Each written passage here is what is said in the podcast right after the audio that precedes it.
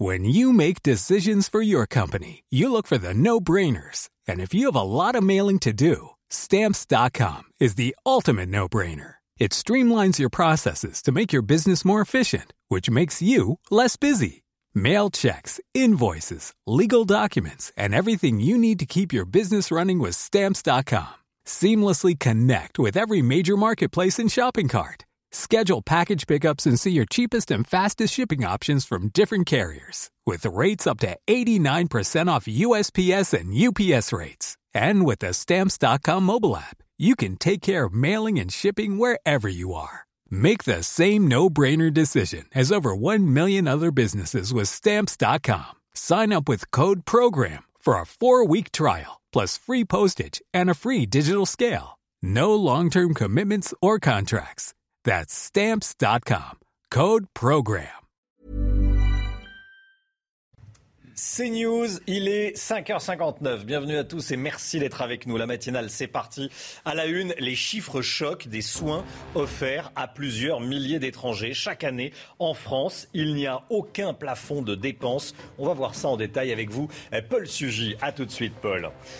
Éric Zemmour en Arménie, troisième jour du déplacement du candidat qui a dîné hier soir avec Philippe de Villiers, un déplacement sur le thème de la défense des chrétiens. Pôle emploi s'apprête à serrer la vis. Les chômeurs indemnisés qui cherchent du travail dans des secteurs en tension comme la restauration ou le bâtiment seront plus contrôlés dans les prochains mois. On va y revenir. On ira également aux États-Unis où les secours sont toujours en train de rechercher des victimes sous les décombres suite aux tornades. Elisabeth Guedel sera en direct avec nous. A tout de suite, Elisabeth. Et puis Miss Inde a été élue cette nuit. Miss Univers, la 70e édition, se déroulait cette nuit en Israël. La Française Clémence Bottineau termine dans le top 10. Les chiffres chocs de l'Office français de l'immigration et de l'intégration, ils sont publiés dans le Figaro ce matin. Chaque année, 26 000 étrangers malades demandent à bénéficier en France de la procédure d'admission au séjour pour soins. Deux tiers de ces demandes sont acceptées. Paul Sugy, qu'est-ce qu'on découvre exactement? Alors, ce qu'on découvre donc, dans ce rapport qui a été rendu par l'Office français de l'immigration et qui a pu consulter mon collègue Jean-Marc Leclerc et qui publie dans, le Figaro ce matin, c'est que d'une part, effectivement, ce système est complètement gratuit. C'est-à-dire qu'on connaît bien sûr le dispositif de l'aide médicale d'État qui permet à des personnes qui résident en France clandestinement ou illégalement, ou en tous les cas sans titre de séjour, de se faire soigner, mais lorsqu'ils sont dans des situations d'urgence. Là, on permet à des personnes de venir en France exprès pour se faire soigner. Il y a une demande qui est étudiée par les services du gouvernement. Et et ces personnes-là n'ont rien à payer puisque leur prise en, la prise en charge de leurs soins est entièrement financée soit par les contributions sociales, soit par l'impôt, pour des soins qui, dans 77% des cas, correspondent à des séjours d'au moins 12 mois dans les services hospitaliers français. Donc c'est complètement la générosité de l'État qui est à l'œuvre ici. Et ça peut évidemment poser question, d'une part parce que ces personnes sont admises, y compris dans des soins euh, qui sont rendus dans des services euh, en tension. On sait par exemple qu'en France, 59% des Français ont déjà au moins une fois dans leur vie renoncé à se faire soigner, soit parce qu'ils n'ont pas le budget, soit parce que ce n'était hmm. pas possible dans les hôpitaux qui sont à proximité de chez eux. On a aussi beaucoup discuté euh, ces derniers temps des euh, déserts médicaux, en tous les cas des différentes tensions qui peuvent peser sur les services hospitaliers dans un certain nombre de situations faute de moyens. Donc la question de la priorité qui est accordée ici euh, à des étrangers, peut-être au détriment de Français dans nos services hospitaliers, est préoccupante. Et puis bien sûr, il y a évidemment l'ampleur hein, de, de, le grand nombre de personnes qui sont concernées hmm. et qui, vous l'avez dit, dans les deux tiers des cas sont c'est-à-dire qu'il y a très peu de tri qui est fait et on voit donc euh, évidemment en priorité des personnes qui viennent bien sûr de, pays dans lesquels le système de santé n'est pas aussi bien. Et on va regarder par euh, nationalité par nationalité. On le voit à l'écran. Hein. Euh, nationalité algérienne en numéro 1, nationalité ivoirienne en numéro 2, congolaise, camerounaise. Et puis on va regarder les raisons médicales qui amènent à demander l'ouverture de droits à des soins gratuits en France les principales pathologies sont la psychiatrie et le VIH, psychiatrie et euh, le sida. Voici, euh, ce sont donc les, les toutes dernières informations qu'on peut découvrir dans le Figaro. Les agents de Pôle emploi vont procéder à 250 000 contrôles dans les six prochains mois. C'est 25 de plus euh, qu'auparavant. Le gouvernement veut renforcer le contrôle des chômeurs. Hein. Exactement. Objectif sanctionner les fraudeurs, mais aussi remobiliser les demandeurs d'emploi. Alors, qui est concerné? Élément de réponse avec Maya Anaïs Yatagen. Contrôler 250 000 chômeurs d'ici l'été sans avoir plus de moyens. C'est la nouvelle mission des agents de Pôle emploi. Le chômeur devra désormais prouver sa recherche d'emploi active sur les trois derniers mois contre 12 auparavant. Mécaniquement, vous risquez d'avoir plus de cas euh, problématiques qui vont remonter. Forcément, vous avez des gens qui n'auront pas fait de rendez-vous, de formation, etc. dans le dernier trimestre. Principaux profils visés parmi les 3 millions de chômeurs en catégorie A, ceux qui cherchent dans les secteurs en tension, comme l'hôtellerie-restauration, le BTP ou encore l'aide à la personne. Mais des contrôles aléatoires ou encore proposés par des conseillers auront également lieu. Je ne suis pas sûr qu'en matière de lutte contre la fraude sociale, la priorité, ce soit de faire la chasse aux chômeurs. À mon avis, on ferait mieux de faire la chasse aux fraudeurs, aux fraudeurs fiscaux et aux fraudeurs sociaux, notamment à toute cette problématique d'immatriculation sociale frauduleuse. En moyenne, 15% des chômeurs contrôlés sont déclarés fraudeurs. Leurs allocations peuvent être suspendues pour un mois en cas de premier manquement. En cas de récidive, une radiation temporaire ou définitive peut intervenir. 93 millions d'euros de taxes de séjour vont être reversés par Airbnb euh, cette année. 29 000 communes françaises vont en bénéficier. Chiffre révélé ce matin par nos confrères du Parisien, un chiffre qui a presque doublé hein, par rapport à 2019, Chana. Hein. Et oui, deux explications. La hausse du montant de la taxe de séjour dans de nombreuses communes. Autre explication, le nombre de logements Airbnb à Airbnb a augmenté dans les campagnes et était autrefois réservé aux grandes villes. On va regarder les trois villes qui ont récupéré le plus de taxes de séjour en deux, cette année. Euh, Paris avec 9,4 euh, millions d'euros, Marseille avec 1,90 millions d'euros et Nice avec 1,2 millions d'euros. Éric Zemmour en Arménie, troisième jour du déplacement du candidat euh, à la présidentielle. Il a rencontré hier soir des acteurs économiques de la Chambre de commerce et d'industrie France-Arménie. Il a publié deux photos sur son compte Twitter. On va les voir, ces photos. Il a dîné évidemment avec Philippe de Villiers voilà, qui l'accompagne pour ce euh, déplacement. Retour sur la journée avec Clémence Barbier, Gauthier Lebret et Francesco Carvelli. Regardez. Dans ce monastère arménien, au milieu des fidèles, Éric Zemmour s'imprègne des chants chrétiens. Accompagné de son ami Philippe de Villiers, le candidat à la présidentielle a choisi ce lieu sacré pour réaffirmer son soutien aux Arméniens, menacés selon lui par l'islam. C'est le grand affrontement entre la chrétienté et l'islam euh, qui englobe euh, tout et qui, renaît aujourd'hui. Euh, on le voit ici avec l'Arménie, nation chrétienne, et qui entend le rester au milieu d'un océan islamique. Rose à la main, le candidat a profité de sa visite au mémorial du génocide arménien pour envoyer un message fort aux nations voisines majoritairement musulmanes, et notamment à la Turquie, qui refuse de reconnaître le massacre. Je ne pense pas que les dirigeants azéris s'inscrivent délibérément euh, dans ce conflit de civilisation. En revanche, Erdogan, le Turc, lui, euh, le fait délibérément. Il sait très bien où il va, il sait très bien ce qu'il fait. Comme Éric Zemmour, la candidate de la droite Valérie Pécresse devrait elle aussi se rendre en Arménie avant Noël pour son premier déplacement de campagne à l'étranger. Et en France, des catholiques ont été menacés de mort à Nanterre, près de Paris. Ça s'est passé mercredi dernier. Une trentaine de fidèles de la paroisse Saint-Joseph des Fontenelles participaient à une procession au flambeau euh, pour la fête de l'Immaculée Conception de la Sainte Vierge. Euh, sur le chemin, des individus les ont pris à partie. Ils ont insulté les fidèles, des insultes contre la religion chrétienne avec des menaces d'égorgement. Depuis, l'Église a été placée sous surveillance. Le tweet de Gérald Darmanin qui s'indigne, évidemment, je veux dire heureusement. Euh, Éric Ciotti était l'invité du euh, grand rendez-vous hier. Il a appelé à la plus grande fermeté.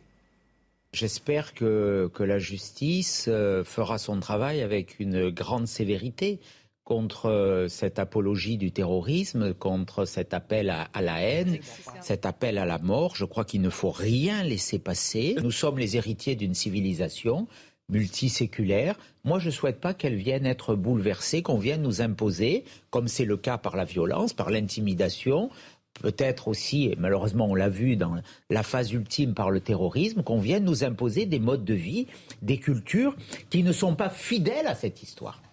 Voilà, je sais que ça choque nombre euh, d'entre vous. On va en débattre, évidemment. Euh, ces insultes étaient extrêmement euh, menaçantes, violentes. Wallah, sur le Coran, je vais t'égorger. Voilà ce qu'ont dit ces individus aux prêtres. on va y revenir ce matin, évidemment, tout au long de la, de la matinale.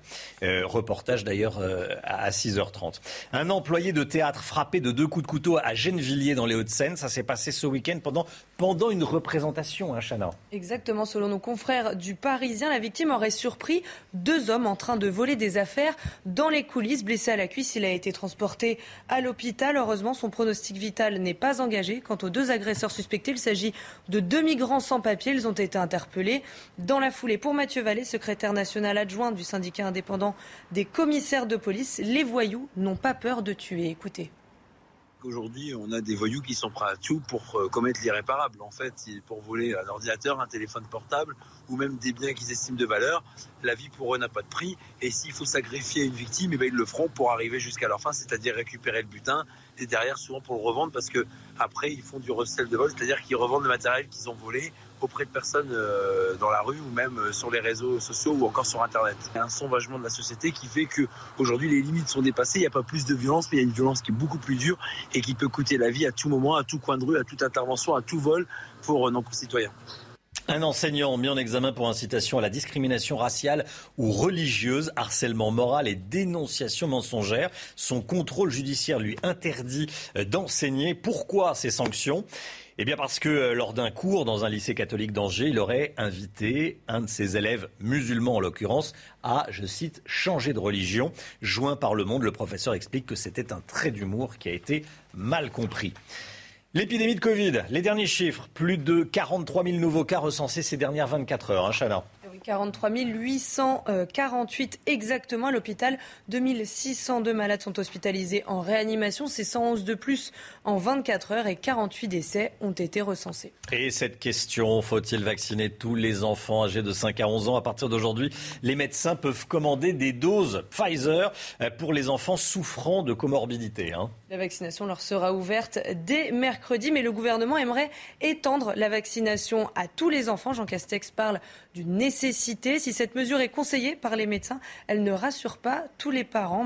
Maya Anaïsia Tagen, Soisy Coulier et Émilien Lacroix. Ces adultes reçoivent leur troisième dose, convaincus de la nécessité de l'injection. Mais de la vacciner leur enfant de 5 à 11 ans, les avis sont partagés.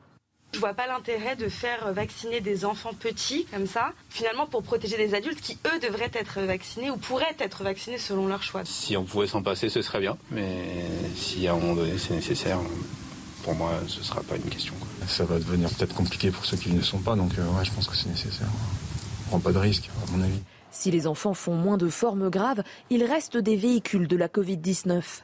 Et le taux d'incidence chez les moins de 10 ans a augmenté plus vite que dans le reste de la population ces dernières semaines.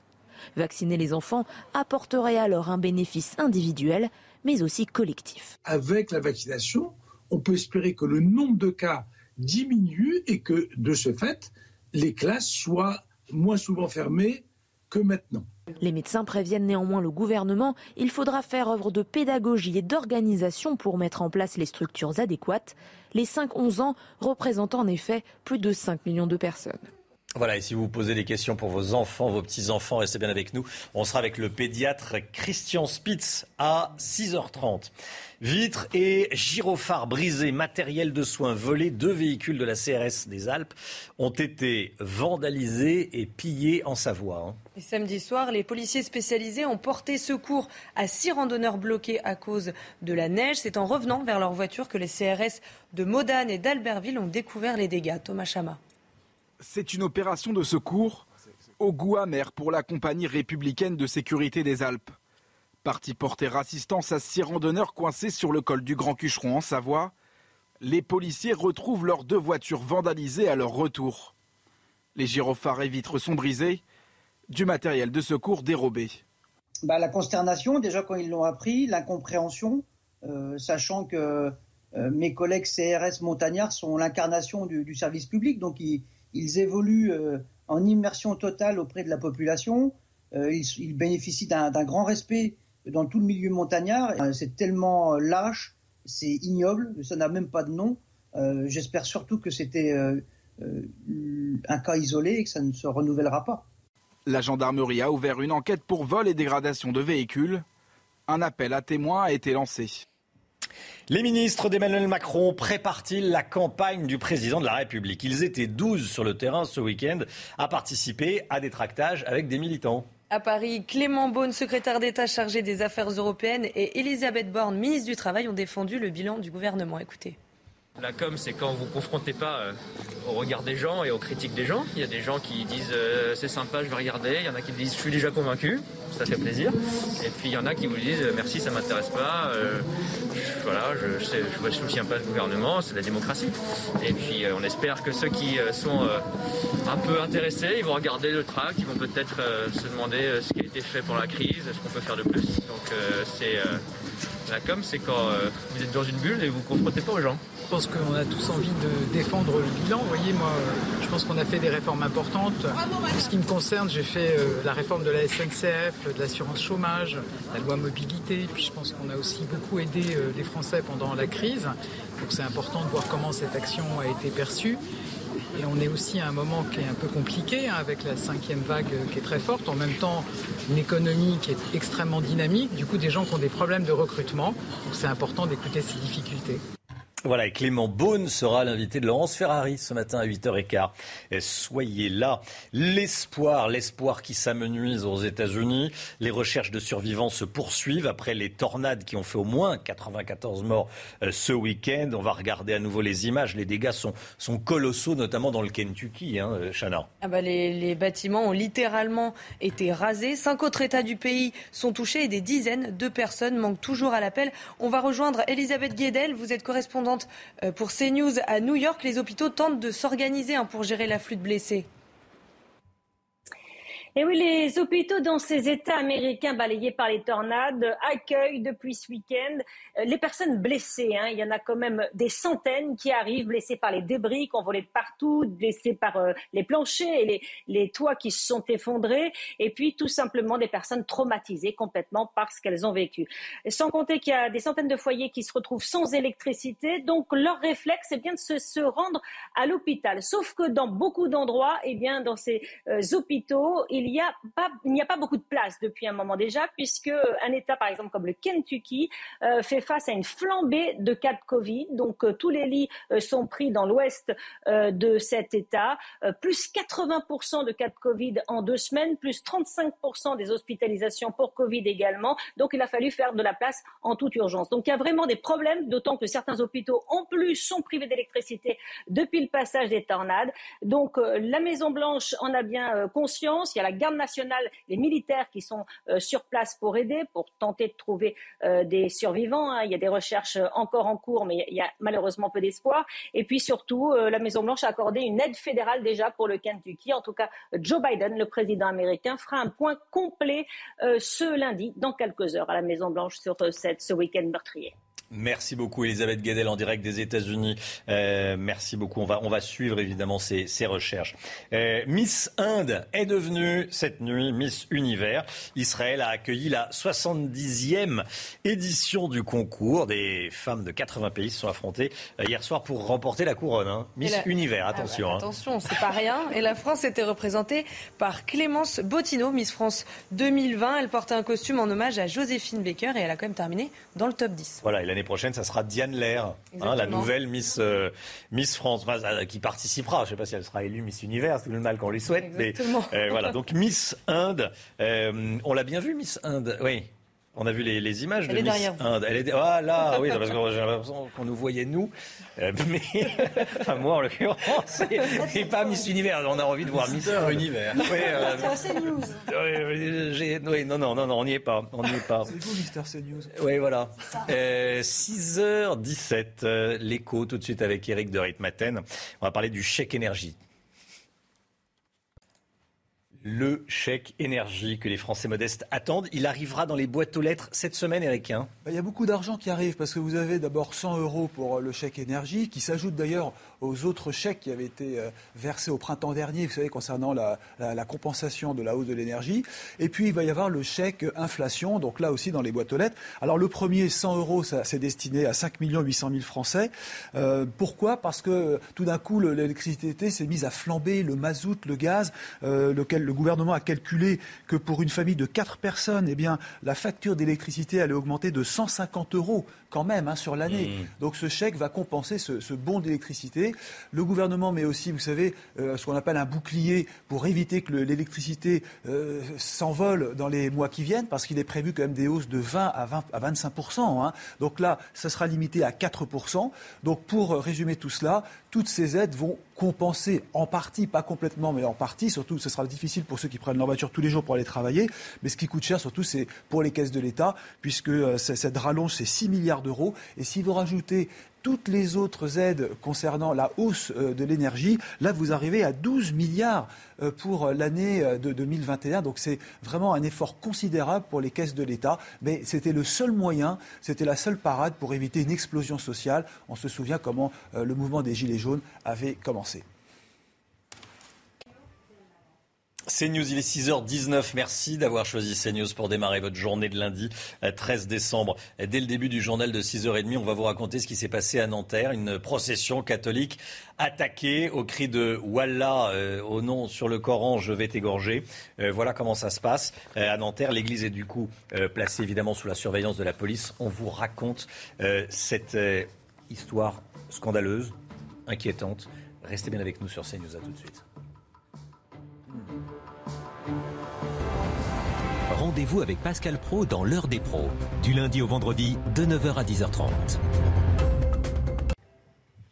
C'est News, il est 6h26, le sport et le Paris Saint-Germain qui poursuit sa, sa, course en tête de Ligue 1, Chana. Hein. et oui, ils se sont imposés hier 2-0 contre Monaco en clôture de la 18e journée. Alors qui a fait la différence? Eh bien c'est Kylian Mbappé, auteur une nouvelle fois d'un doublé au classement. Paris est leader avec 13 points d'avance sur Marseille. Et puis on va regarder ensemble le classement de la Ligue 1. Marseille est donc redevenu hier le dauphin du PSG après sa victoire 2-0 contre Strasbourg. Rennes, battu 2-1 par Nice, complète le podium. Voilà. Et puis on parle de F1 bah oui, vous l'avez vécu hier. Oui, oui, on parle de F1. On salue Julien Febro qui nous l'a fait vivre euh, sur, Canal+. C'est Max Verstappen euh, qui est devenu le, champion du monde de, Formule 1. Il a 24 ans. Il a remporté le Grand Prix d'Abu Dhabi devant Lewis Hamilton. Euh, il a dépassé le pilote britannique dans le dernier tour de la course. Hein. Et oui, et gagne son premier titre mondial. Une saison donc passionnante jusqu'au bout,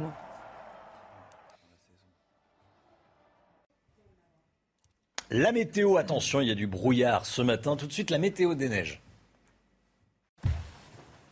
La météo, Alexandra, vous nous ramenez à la montagne. Oui, on prend la direction de Méribel, où ça y est, les conditions météo s'améliorent. On a eu des chutes de neige exceptionnelles la semaine dernière. Retour à un temps beaucoup plus clément. Le soleil qui est donc au rendez-vous et qui le sera au moins jusqu'à euh, Noël. Alors au programme ce matin, un temps assez brumeux, assez nuageux en cause l'anticyclone qui a tendance à plaquer en quelque sorte les nuages au sol. Donc un temps bien nuageux et brumeux ce matin entre le sud-ouest et les régions centrales ou encore en remontant vers la Bourgogne ou encore vers les Ardennes. Plein soleil dans le sud et puis dans, dans l'après-midi très peu d'évolution. Plus vous irez vers le sud, plus vous aurez du beau temps. Au nord, on ne verra pas beaucoup le soleil avec un temps toujours bien nuageux entre la Bretagne, le bassin parisien, la Lorraine ou encore la Bourgogne. Plein soleil dans le sud. Bonnes conditions en montagne. Côté température, c'est très doux grâce à qui? Eh bien, grâce aux nuages. Grande douceur ce matin, 9 degrés en moyenne pour la Bretagne, 8 degrés pour le bassin parisien, 5 degrés dans le sud-ouest, un petit peu plus de fraîcheur à la faveur d'un ciel dégagé à Marseille avec 2 degrés. Dans l'après-midi, température plutôt douce pour la saison, 11 degrés en moyenne près des côtes de la Manche, localement 13 degrés dans le sud-ouest et 16 degrés à Ajaccio. La suite du programme, conditions météo très calmes grâce à l'anticyclone qui sera bien présent toute la semaine, brouillard le matin et grisaille sur les régions du nord, température de saison. C'est News, c'est News, il est 6h30. Merci beaucoup d'être avec nous ce matin à la une. Ce matin, ce qui s'est passé, ce qui s'est passé à Nanterre. À Nanterre, des catholiques en procession ont été attaqués. Euh, ça s'est passé mercredi dernier. On va vous raconter euh, ce qui s'est passé. Dans l'actualité également, le déplacement d'Éric Zemmour en Arménie. On retrouvera Gauthier Lebret euh, sur place. A tout de suite Gauthier. Dans l'actualité aussi, les chiffres chocs des soins offerts à plusieurs milliers d'étrangers chaque année en France. Il n'y a aucun plafond de, de dépenses. On en parle ce matin. Dans l'actualité également, faut-il un pass sanitaire pour les enfants de 5 à 11 ans? À partir d'aujourd'hui, les pédiatres peuvent commander des doses. On sera dans un instant avec le pédiatre Christian Spitz. Et puis la solidarité qui s'organise aux États-Unis après les tornades qui ont fait au moins 94 morts. Le pape apporte son soutien aux victimes. Et tout d'abord, cette histoire scandaleuse, euh, inquiétante des catholiques menacés de mort à Nanterre. Les faits se sont déroulés mercredi dernier. Une trentaine de fidèles de la paroisse Saint-Joseph des Fontenelles participaient à une procession au flambeau pour la fête de l'Immaculée Conception. Sur le chemin, des individus les ont pris à partie. Euh, parmi les, insultes et les menaces, Wallah sur le Coran, je vais t'égorger. C'est ça qu'on a entendu. Ils ont insulté les fidèles avec toutes ces menaces. Euh, depuis, l'Église a été placée sous surveillance. Regardez ce qui s'est passé avec Thomas Chama. La procession au flambeau a tourné court. Mercredi, une trentaine de catholiques s'élancent de l'église Saint-Joseph en direction de Sainte-Marie des Fontenelles à Nanterre pour célébrer la fête de l'Immaculée Conception. Sur leur parcours, une dizaine d'individus les prennent à partie. Un fidèle témoigne sur les réseaux sociaux. Au bout d'une centaine de mètres, pour notre premier arrêt, nous avons commencé à nous faire insulter par des passants. Ici, ce n'est pas une cathédrale. Vous êtes des couffards, des mécréants. Cassez-vous, vous n'êtes pas chez vous. La tension monte et le groupe qui nous encerclait vient au contact. Wallah, sur le Coran, je vais t'égorger. Selon le Figaro, le parquet de Nanterre a ouvert une enquête pour menaces de mort ou de crimes et délits contre les personnes et violences en réunion. Ça m'a choqué, ça m'a bouleversé. J'attends vraiment que, que diligence soit faite, euh, qu'on interpelle euh, les, auteurs, euh, qu'il y ait zéro impunité pour des personnes qui se permettent ainsi de mettre à mal euh, une liberté essentielle dans notre pays, qui est la liberté du culte.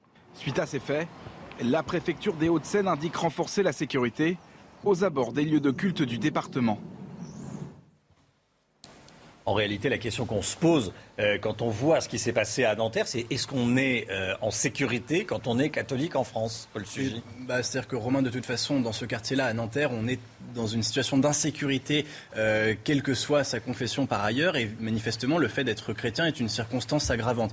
Ce qui est évidemment navrant, c'est de voir s'importer sur notre sol les mêmes situations dramatiques qu'on a vues, notamment au, Moyen-Orient, où les chrétiens sont persécutés à cause de leur foi. Ici, se faire traiter de couffard, hein, c'est-à-dire de d'incroyant, quelqu'un qui n'est pas fidèle au principe de l'islam euh, par des, racailles islamisés, je crois que c'est le mot. C'était pas des terroristes ceux qui étaient dans la rue, euh, c'était des racailles qui prennent à partie des gens et qui euh, cette fois utilisent l'hostilité islamiste à l'égard de la religion chrétienne justement comme point d'appui pour justifier leur agressivité et, et, et les faits de violence verbale et physique qui ont été commis contre ces, contre ces croyants. Donc il y a quelque chose d'extrêmement navrant. C'est aussi l'occasion de souligner, je crois, peut-être le courage de ces paroisses chrétiennes catholiques qui sont implantées dans les cités. Ici à Nanterre, il y en a partout dans, dans tous les départements euh, où ça craint, en Ile-de-France ou ailleurs en France. Ces paroisses qui restent justement fidèlement implantées pour être une oasis aussi dans ces euh, lieux euh, manifestement désertés par un certain nombre d'autres couches de la population. Ces quartiers qui se sont gentrifiés dans le mauvais mmh. sens du terme, eh bien,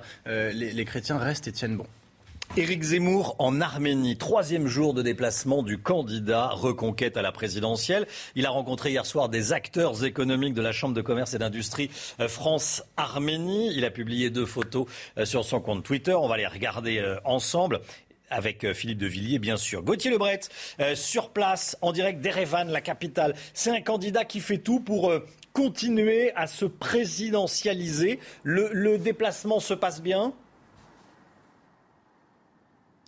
Oui, euh, absolument, Romain. Pour le moment, effectivement, le déplacement euh, se passe bien. Et vous l'avez dit, il soigne son image. Il veut montrer qu'il a une stature, qu'il est crédible, loin, euh, très loin des polémiques. Il est apparu l'air grave tout au long de cette journée de déplacement hier sur les traces de la mémoire arménienne. Éric Zemmour, qui est appelé le candidat par ses équipes et non plus par son prénom. Des équipes particulièrement pointilleuses, justement, avec la presse pour encadrer eh bien, l'image de leur candidat pas question pour Eric Zemmour de jouer aux questions-réponses avec la presse sur des lieux de mémoire pour ne surtout pas réitérer l'erreur du euh, Bataclan. Eric Zemmour, qui vous l'avez rappelé, s'est affiché tout au long de cette journée avec Philippe de Villiers pour montrer qu'il n'est plus seul, que les soutiens ont commencé eh bien, à arriver. Alors il devait rencontrer des officiels religieux, une rencontre qui n'a pas eu lieu pour le moment. Pareil pour les politiques, certains n'ont pas voulu le rencontrer par pression du gouvernement français. C'est ce que nous a dit hier Eric euh, Zemmour hors caméra. Aujourd'hui, il notamment rencontrer eh bien, des victimes arméniennes de la guerre avec les Azéris.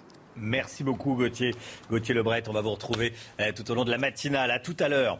Euh, deux voitures de police incendiées par des cocktails Molotov. Ça s'est passé dans la Loire. Les faits se sont déroulés dans la nuit de samedi à dimanche à Firmini, juste devant le commissariat de la ville. Hein, Chana. Oui, Romain, peu après 4 heures du matin, un premier véhicule a été brûlé. Le feu a rapidement touché euh, une deuxième voiture garée à proximité. Les policiers n'ont rien pu faire, hormis prévenir les sapeurs-pompiers. Les suspects, quant à eux, ont pris la fuite et sont toujours recherchés pour Julien Luyat, euh, maire d'hiver droite de Firmini. Ces jeunes sont un réel problème pour la commune. Écoutez. La difficulté qu'on a avec eux, c'est que bah, n'ont plus aucun code de référence. On voit bien que c'est des jeunes, au-delà de leur activité de deal, qui sont complètement désociabilisés, déscolarisés. Ils se réfèrent qu'à la loi de leur groupe, de leur clan, euh, de leurs proches. Euh, et tout le reste ne compte pas vraiment. Donc maintenant, je vois que s'attaquer à, des voitures de police, incendier, bah, ça n'a pas l'air de plus les effrayer que ça. Et c'est ça qui m'effraie un petit peu. Les chiffres chocs de l'Office français de l'immigration et de l'intégration. Ils sont publiés ce matin dans le Figaro. Chaque année, 26 000 étrangers malades demandent à bénéficier en France de la procédure d'admission au séjour pour soins. Deux tiers de ces demandes sont acceptées. Le détail avec Reda Emrabit. C'est un rapport qui passe inaperçu depuis quelques années. L'Office français de l'immigration et de l'intégration dénombre 26 000 étrangers demandeurs d'un titre de séjour en France pour raison médicale. 66,3% ont pu bénéficier de ce dispositif en 2020, soit plus de 16 000 demandes validées. Parmi les nationalités, en tête du nombre de demandes, on retrouve une immigration essentiellement africaine, composée d'Algériens, d'Ivoiriens, de Congolais ou bien encore de Camerounais. Le type de pathologies traitées sont liées majoritairement à la psychiatrie, au VIH et au diabète. Ce titre de séjour particulier est en complément de l'aide médicale d'État et le coût est estimé à plus de 1 milliard d'euros par an pour l'État. Les titres sont décernés pour un an et peuvent être prolongés en fonction du temps des soins. Remis tous les ans au Parlement, ce rapport ne fait l'objet d'aucun débat dans les différentes commissions de l'Assemblée ou du Sénat.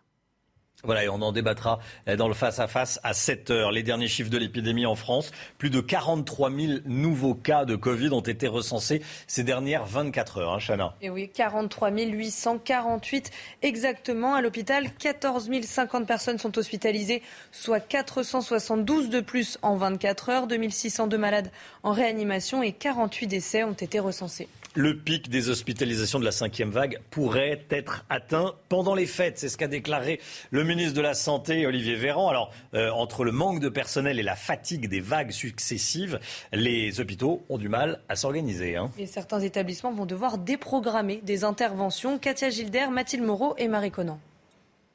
Dans les hôpitaux, la situation s'annonce plus compliquée que lors des précédentes vagues. En cause, les nombreux départs de soignants après la période tendue de ces derniers mois. Autant il y a deux ans, quand on était passé en plan blanc, on avait arrêté toutes les interventions et on avait privilégié que le Covid et on avait du personnel. Là, on est dans une, dans une équation beaucoup plus complexe qui fait qu'on n'a pas assez de personnel pour faire tourner les lits, des lits. Pour faire face à cette nouvelle vague, le plan blanc a été réactivé dans une partie de la Bretagne et dans neuf autres régions.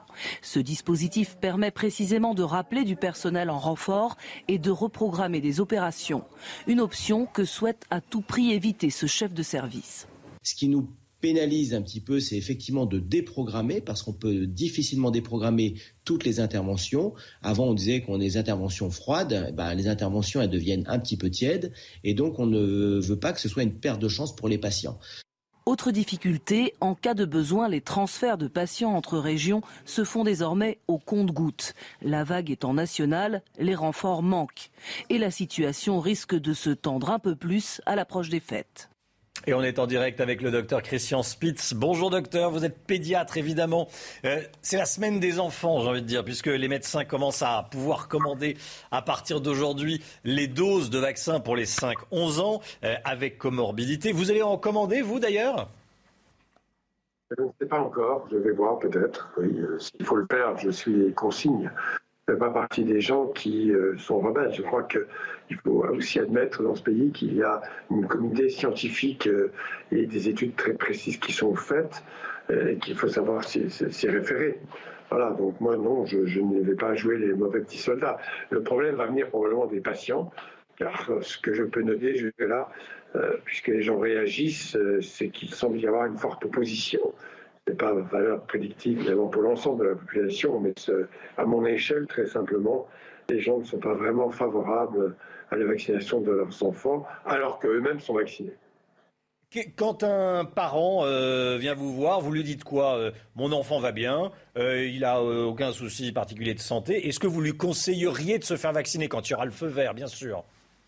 Alors, bien sûr que les formes graves, les fameux VIMS, existent, mais sont exceptionnelles. le taux qui avait été vu à la hausse en septembre semble pas si important que ça chez euh, chez les petits de, moins de 12 ans, parce que vous savez que normalement ceux de plus de 12 ans sont, censés être vaccinés. Ils ont été globalement, ils l'ont été. Euh, donc voilà, c'est un peu compliqué de leur expliquer. Oui, euh, plus la vaccination sera étendue, moins le risque d'apparition de variants et de formes graves sera faible. Voilà, bon, c'est assez compliqué d'aller expliquer aux gens, oui, votre enfant, dans l'absolu, ne risque pas grand-chose mais il s'agit d'enrayer le processus épidémique et l'apparition de variants. Or, l'expérience de la vaccination euh, chez les adultes a montré euh, quand même tout de même l'efficacité, car s'il n'y avait pas la vaccination, il faut tout de même imaginer que euh, les hôpitaux ne seraient, plus que débordés et les, autorités auraient été, obligées probablement de confiner. C'est à peu près certain. Donc c'est une notion qu'il faut admettre, en sachant que euh, les complications. Est-ce que c'est ça Est-ce qu'il est qu'il y a un danger pour mon enfant? Bon, euh, les formes graves de complications, notamment euh, avec, je parle du, vaccin avec le support ARN, hein, je ne parle pas du vaccin support avec le support adénovirus pour lesquels, chez les sujets jeunes, il y a eu, comme vous le savez, des formes graves et des décès. avec les formes ARN, non. Euh, il y a eu des myocardites et des péricardites qui ont été clairement euh, euh, documentés. Ça, je dis ça pour les antivax qui disent qu'il y a plein de formes graves. Ça n'a jamais été caché et elles ont toutes guéri grâce à un traitement sans complications. En revanche, je rappelle que des choses très importantes qu'il faut savoir, que des formes longues et prolongées avec séquelles sont observées maintenant chez les enfants, et que ça, il faut aussi en tenir compte. Voilà. Merci beaucoup, docteur Spitz. Merci d'avoir été en direct avec nous. Même si le taux d'incidence est euh, très très faible encore actuellement euh, chez, chez les enfants et une transmission verticale. D'où l'importance de vacciner encore tous les adultes. Je dis ça pour ceux qui restent encore réfractaires. Évidemment. Le message est passé. Merci docteur. Très bonne journée à vous. Merci beaucoup. On regarde ensemble ces images. L'espoir s'amenuise aux États-Unis. Les recherches de survivants se poursuivent après la tornade qui a fait au moins 94 morts ce week-end, Chana. Hein. Et on va le voir sur ces images, Romain. Les dégâts sont colossaux. Dans le Kentucky, les bâtiments ont littéralement été rasés. Cinq autres États du pays sont touchés et des dizaines de personnes manquent toujours à appel. Et puis, deux nouvelles lignes de train de nuit seront bientôt lancées. Paris-Briançon et Paris-Lourdes. Le gouvernement promet de les lancer entre 2026 et 2030. Ils seront équipés de matériel neuf qui sera loué à des sociétés spécialisées. Bref, le train de nuit se relance en France. Ce sont deux nouvelles euh, lignes. Il y en a déjà euh, beaucoup des lignes euh, de nuit. Écoutez le ministre délégué au transport, Jean-Baptiste Djebari, qui était hier soir à la gare de Sterlitz à Paris. Ça symbolise euh, la volonté du gouvernement de relancer euh, les trains de nuit qui euh, ont déjà été, pour partie relancés avec une première ligne qui a été ouverte par le Premier ministre ici même il y a quelques mois. Ça, en quelque sorte, s'insère dans la volonté du gouvernement de relancer le, ferroviaire de façon très ambitieuse. Vous savez que nous avons consacré 75 milliards d'euros à l'échelle de, à l'horizon de la décennie pour à la fois relancer les trains de nuit, relancer les petites lignes ferroviaires et puis au-delà notre politique de relance du fret, la reprise des grands projets autour des lignes grande vitesse euh, entre Marseille et Nice, entre Perpignan et Montpellier, entre Bordeaux et Toulouse par exemple. Et donc une priorité euh, tout à fait première pour le gouvernement autour euh, de la modernisation et du relance du système ferroviaire. Beaucoup les demandent et notamment beaucoup de jeunes les demandent. Nous avons voulu faire une politique de, petits prix. Vous savez que les, billets sont entre 19 et 39 euros entre différentes classes et ce sont donc des trains qui sont accessibles. Ça permet souvent d'ailleurs de, de, gagner une nuit d'hôtel et donc il y a une dimension pouvoir d'achat qui est très euh, demandé. Voilà, Jean-Baptiste Djebari, qui n'est pas à, Austerlitz, qui était à Saint-Lazare. Bon, euh, gare Saint-Lazare, ça change pas beaucoup le message, mais petite précision. Allez, le sport, tout de suite avec le PSG qui l'emporte face à Monaco. Les Parisiens qui l'ont emporté 2-0 face à Monaco, Chana. Hein. Et oui, en clôture de la 18e journée, qui a fait la différence? Eh bien, c'est Kylian Mbappé, auteur une nouvelle fois d'un doublé au classement. Paris est leader avec 13 points d'avance sur Marseille.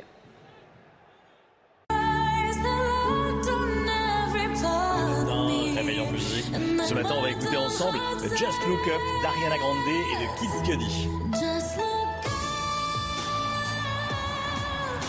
La reine des neiges.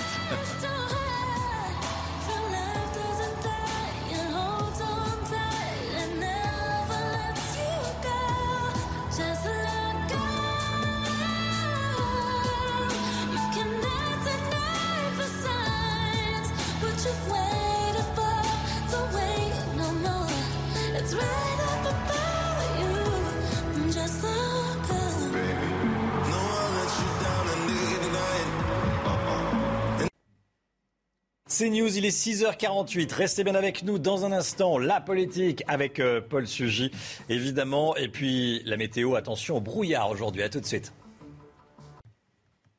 C'est News, il est 6h55, la politique avec vous, Paul Sugy. Marlène Schiappa est vivement critiquée depuis quelques jours pour une vidéo dans laquelle on la voit en compagnie d'influenceuses euh, Internet invitées au ministère. On dirait qu'elle s'est affranchie des gestes barrières. C'est ce qu'on lui reproche. Oui, alors on pourrait lui reprocher beaucoup d'autres choses hein, sur cette séquence Romain, mais effectivement c'est un commentaire qui est revenu très souvent chez les internautes, même l'économiste de gauche Thomas Porcher s'en est fait l'écho vendredi dans les grandes gueules sur RMC en disant on a toujours l'impression que les gestes barrières c'est pour les autres, ça a commencé dès le début, on était confinés, Macron est sorti, est allé voir des gens, ensuite on voit des images dans les salons où tout le monde se touche, on a le sentiment qu'on se moque de nous. Alors, on dira peut-être que c'est du populisme de bas étage, mais soyons sincères, Romain, qui Hmm. n'a jamais euh, été surpris à penser la même chose Depuis deux ans, c'est devenu une routine. Les éditorialistes en panne d'inspiration ou les internautes en manque euh, d'indignation toute faite ont pris l'habitude de traquer impitoyablement chez les dirigeants politiques ou leurs proches l'absence de masque dans un endroit où celui-ci est obligatoire ou euh, le peu de cas qui seraient faits du respect des gestes barrières. Alors, au Royaume-Uni, c'est même en train de coûter cher à Boris Johnson. Hein. Oui, alors Romain, il y a un an, les collaborateurs de Boris Johnson arrosaient joyeusement la fin de l'année. Aujourd'hui, c'est lui qui trinque. Euh, les rumeurs et allégations qui se multiplient dans la presse au sujet d'une Christmas party organisée quelques jours avant Noël au 10 Downing Street. euh, au moment même où les Anglais étaient contraints de fêter Noël sans sortir de chez eux sur décision de Boris Johnson himself, mettent euh, les conservateurs dans l'embarras. Le sujet de sa démission n'est même plus un tabou. Or, s'il sautait, Boris Johnson ne ferait que rejoindre la liste déjà très longue euh, de tous les chefs d'État ou des ministres à qui le non-respect des consignes sanitaires a coûté cher. Rien que dans le gouvernement de Sa Majesté, c'était le ministre de la Santé qui, en juin dernier, démissionnait. Il avait embrassé goulûment sa secrétaire, ce qui déjà choque certainement les bonnes mœurs, mais ce n'est rien en raison euh, de la pudibonderie, cette fois-ci des normes sanitaires, qui, à ce moment-là, imposaient aux Anglais de ne pas avoir de contact physique rapproché avec quelqu'un d'extérieur à leur foyer. Et on citera encore tel pêle-mêle, tel conseiller du gouvernement britannique qui avait été surpris chez sa maîtresse en plein confinement, tel ministre australien dans sa maison de vacances en plein confinement, là encore, ou le week-end dernier, la première ministre finlandaise qui était en boîte de nuit alors qu'elle était qu'à contact. C'est vrai qu'il y en a qui font coup double, hein, euh, la maîtresse et le, et le non-respect des gestes barrières. Bon, quelle est la morale de l'histoire? La morale de l'histoire, mon cher Romain, c'est que c'est un juste retour de boomerang. Les privations de liberté, la multiplication des consignes dispensées par les autorités dans les démocraties du monde entier ont suscité en réaction une demande accrue d'exemplarité de la part des gouvernants. Alors certes, le phénomène n'est pas nouveau, certains d'ailleurs le déplorent dans cette société de transparence où les moindres détails de l'intimité de nos dirigeants, de leurs amours secrètes, au nombre de pièces d'argenterie qu'ils cachent dans les tiroirs de leur maison de vacances, euh, déclaration de patrimoine oblige, n'a pas forcément grand-chose de sain. Ceux qui y voient le creuset d'une hypocrisie alimentée opportunément par le voyeurisme euh, sur les réseaux sociaux le déploreront peut-être, mais nous objecterons, quant à nous, que ce sont ces mêmes gouvernants qui, avant d'en faire les frais une fois pris la main dans le sac, ont contribué à bâtir cette société de surveillance où les contrôles enflent au même rythme que les normes. On a même été en France jusqu'à surveiller les forêts euh, partout dans le pays à euh, en hélicoptère ou en drone pour veiller à ce que tout le monde respecte les occasions du Covidistan. Du reste, tout bon chef sait que euh, l'autorité n'est d'abord de l'exemple. On conclura donc avec La Fontaine que tel est pris qui croyait prendre. Merci beaucoup, Paul. Soyez là, 8h15. Laurence Ferrari recevra Clément Beaune, 8h15. Tout de suite, le temps.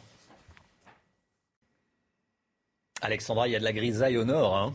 Oui, et du soleil dans le sud. Hein. Aujourd'hui, plus vous irez vers le sud, plus vous aurez du grand beau temps, un petit peu à l'image de la journée d'hier, avec donc des conditions météo qui redeviennent anticycloniques. Et donc, conséquence, le beau temps sera bel et bien au rendez-vous en allant euh, vers euh, Biarritz. Sachez que deux départements restent placés sous surveillance. Le sud-ouest, avec donc le département des Landes ou encore des Pyrénées-Atlantiques, avec donc beaucoup d'eau, crue de la Dour qui se poursuit aujourd'hui. Mais la bonne nouvelle, c'est qu'il n'y aura pas de précipitations. Et donc, conséquence, les cours d'eau vont continuer à baisser. Donc, ce matin, un temps calme, beaucoup de brouillard, beaucoup de grisailles entre le sud-ouest, les régions centrales ou encore en remontant vers la Bourgogne et euh, vers le nord-est. On retrouve en revanche un temps beaucoup plus lumineux autour du golfe du Lion ou encore sur les Pyrénées. Retour du soleil sur les Alpes et puis dans l'après-midi, toujours un temps contrasté, grisaille dans le nord, soleil dans le sud. Côté température, c'est très doux ce matin avec en moyenne 8 degrés à Paris, 9 degrés pour la Bretagne, un petit peu plus de fraîcheur à la faveur d'un ciel dégagé sur les régions centrales, 0 degrés à Clermont ou encore à Limoges et dans l'après-midi, température plutôt douce pour la saison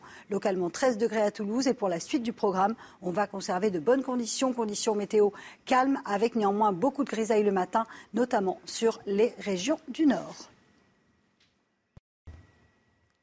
C'est News, il est 7h. Bienvenue à tous et merci d'être avec nous. On est le lundi 13 décembre. À la une ce matin, les chiffres choquent des soins offerts à plusieurs milliers d'étrangers chaque année en France. Il n'y a aucun plafond de, de dépenses. On va y revenir euh, ce matin. Et puis on va en débattre avec vous, Arthur de Vatrigan. Bonjour. Bonjour. Euh, vous êtes cofondateur de l'Incorrect. Et avec vous, Étienne Campion. Bonjour. Euh, vous êtes journaliste à Marianne. Et à tout de suite, tous les deux. Ces chiffres chocs, ils sont publiés ce matin dans le Figaro. Chaque année, 26 000 étrangers malades demandent à bénéficier en France de la procédure d'admission au séjour pour soins. Deux tiers des demandes sont acceptées. Les précisions tout de suite avec Reda Rabbit. C'est un rapport qui passe inaperçu depuis quelques années. L'Office français de l'immigration et de l'intégration dénombre 26 000 étrangers demandeurs d'un titre de séjour en France pour raison médicale. 66,3% ont pu bénéficier de ce dispositif en 2020, soit plus de 16 000 demandes validées. Parmi les nationalités, en tête du nombre de demandes, on retrouve une immigration essentiellement africaine, composée d'Algériens, d'Ivoiriens, de Congolais ou bien encore de Camerounais. Le type de pathologies traitées sont liées majoritairement à la psychiatrie, au VIH et au diabète. Ce titre de séjour particulier est en complément de l'aide médicale d'État et le coût est estimé à plus de 1 milliard d'euros par an pour l'État. Les titres sont décernés pour un an et peuvent être prolongés en fonction du temps des soins. Remis tous les ans au Parlement, ce rapport ne fait l'objet d'aucun débat dans les différentes commissions de l'Assemblée ou du Sénat. Des catholiques menacés de mort à Nanterre. Les faits se sont déroulés mercredi dernier. Une trentaine de fidèles de la paroisse Saint-Joseph des Fontenelles participaient à une procession au flambeau pour la fête de l'Immaculée Conception. Sur le chemin, des individus les ont pris à partie, Chana. Hein. oui, ils ont insulté les fidèles. Voilà, sur le Coran, je vais t'égorger, ont-ils dit notamment. Depuis, l'église a été placée sous surveillance. Eric Ciotti était l'invité du grand rendez-vous hier. Il appelle à la plus grande fermeté. Écoutez. J'espère que, la justice euh, fera son travail avec une grande sévérité contre euh, cette apologie du terrorisme, contre cet appel à, la haine, cet appel à la mort. Je crois qu'il ne faut rien laisser passer. Nous sommes les héritiers d'une civilisation multiséculaire. Moi, je ne souhaite pas qu'elle vienne être bouleversée, qu'on vienne nous imposer, comme c'est le cas par la violence, par l'intimidation, peut-être aussi, et malheureusement on l'a vu dans la phase ultime par le terrorisme, qu'on vienne nous imposer des modes de vie, des cultures qui ne sont pas fidèles à cette histoire. Arthur de Vatrigan, cofondateur de l'Incorrect, et Étienne Campion, journaliste à Marianne. Sur cette information que, avec laquelle on a démarré ce, journal, les chiffres de l'Office français de l'immigration et de l'intégration publiés ce matin dans le, dans le Figaro. Arthur de Vatrigan, euh, je vous voyais réagir. 26 000 étrangers malades qui demandent à bénéficier chaque année euh, d'offres de soins gratuites en France. Qu'est-ce que ça vous inspire comme commentaire? Ah, on est en pleine crise migratoire, en pleine crise sanitaire. C'est difficilement audible pour une partie des Français. Ça va pas arranger les affaires de la gauche, c'est évident. Ça peut arranger les affaires d'autres candidats. Euh, on a donc l'AME qui est des l'estimation, c'est un milliard de dépenses. Là, ça veut dire que c'est une autre, un autre poste de dépenses en plus, une autre filière d'immigration. Alors l'AME, c'est l'aide médicale d'État pour, les étrangers en situation irrégulière. c'est un milliard chaque année. J'ai bien compris. C'est quelque chose qui en plus n'est pas compris dedans. Euh, donc c'est une autre filière en plus. On est à 26 000 demandes, si j'ai bien compris, 60% euh, d'avis favorables. Alors on ne va pas reprocher aux médecins d'accepter de vouloir soigner des personnes. C'est pas eux le faire. C'est pas eux d'accepter ou de refuser pour des raisons migratoires. Mais ça va pas arranger les affaires parce que euh, on est toujours sur la même immigration, c'est-à-dire euh, plutôt maghrébine, africaine. Euh, on a pas sur une filière différente et on a, ce qui est étonnant, c'est le chiffre majoritairement psychiatrique pour les raisons psychiatriques. Donc bon, euh, c'est assez étonnant parce que la psychiatrie, c'est il faudra avoir plus de détails là-dessus, mais c'est pas, on n'est pas sur des, sur des symptômes. la psychiatrie peut être mmh. soignée ailleurs, ça pourrait être soigné dans d'autres pays également. Euh, est-ce qu'on, est-ce qu'on fait un diagnostic précis avant de, que les gens viennent, sachant que le diagnostic pardon, psychiatrique c'est un peu compliqué? Alors après, ça va peut-être donner raison à, à ces commentateurs qui, lorsqu'il y a un attentat d'une personne d'origine immigrée, qui dit c'est un fou, pour le coup, peut-être qu'ils auront raison cette fois-ci, parce qu'en effet, euh, il y a une. Alors là, c'est tout à fait légal. Hein. Enfin, il n'y a pas de, c'est, pas un abus, mais c'est euh, les chiffres sont rarement, sont rarement communiqués le, et, et le Figaro, nos confrères de Figaro le, le communique. Étienne Campion, qu'est-ce que ça, vous inspire comme commentaire? Alors, ça m'inspire le fait que c'est légal, mais que c'est problématique.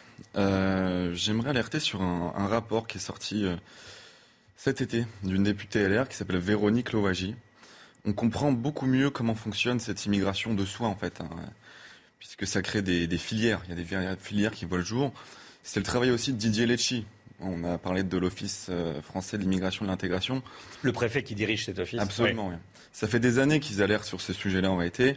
Et il y a un chiffre qui est vraiment intéressant, puisque Véronique Lowaji, dans son, euh, dans son rapport, explique qu'il n'y a pas une ou deux filières, mais onze.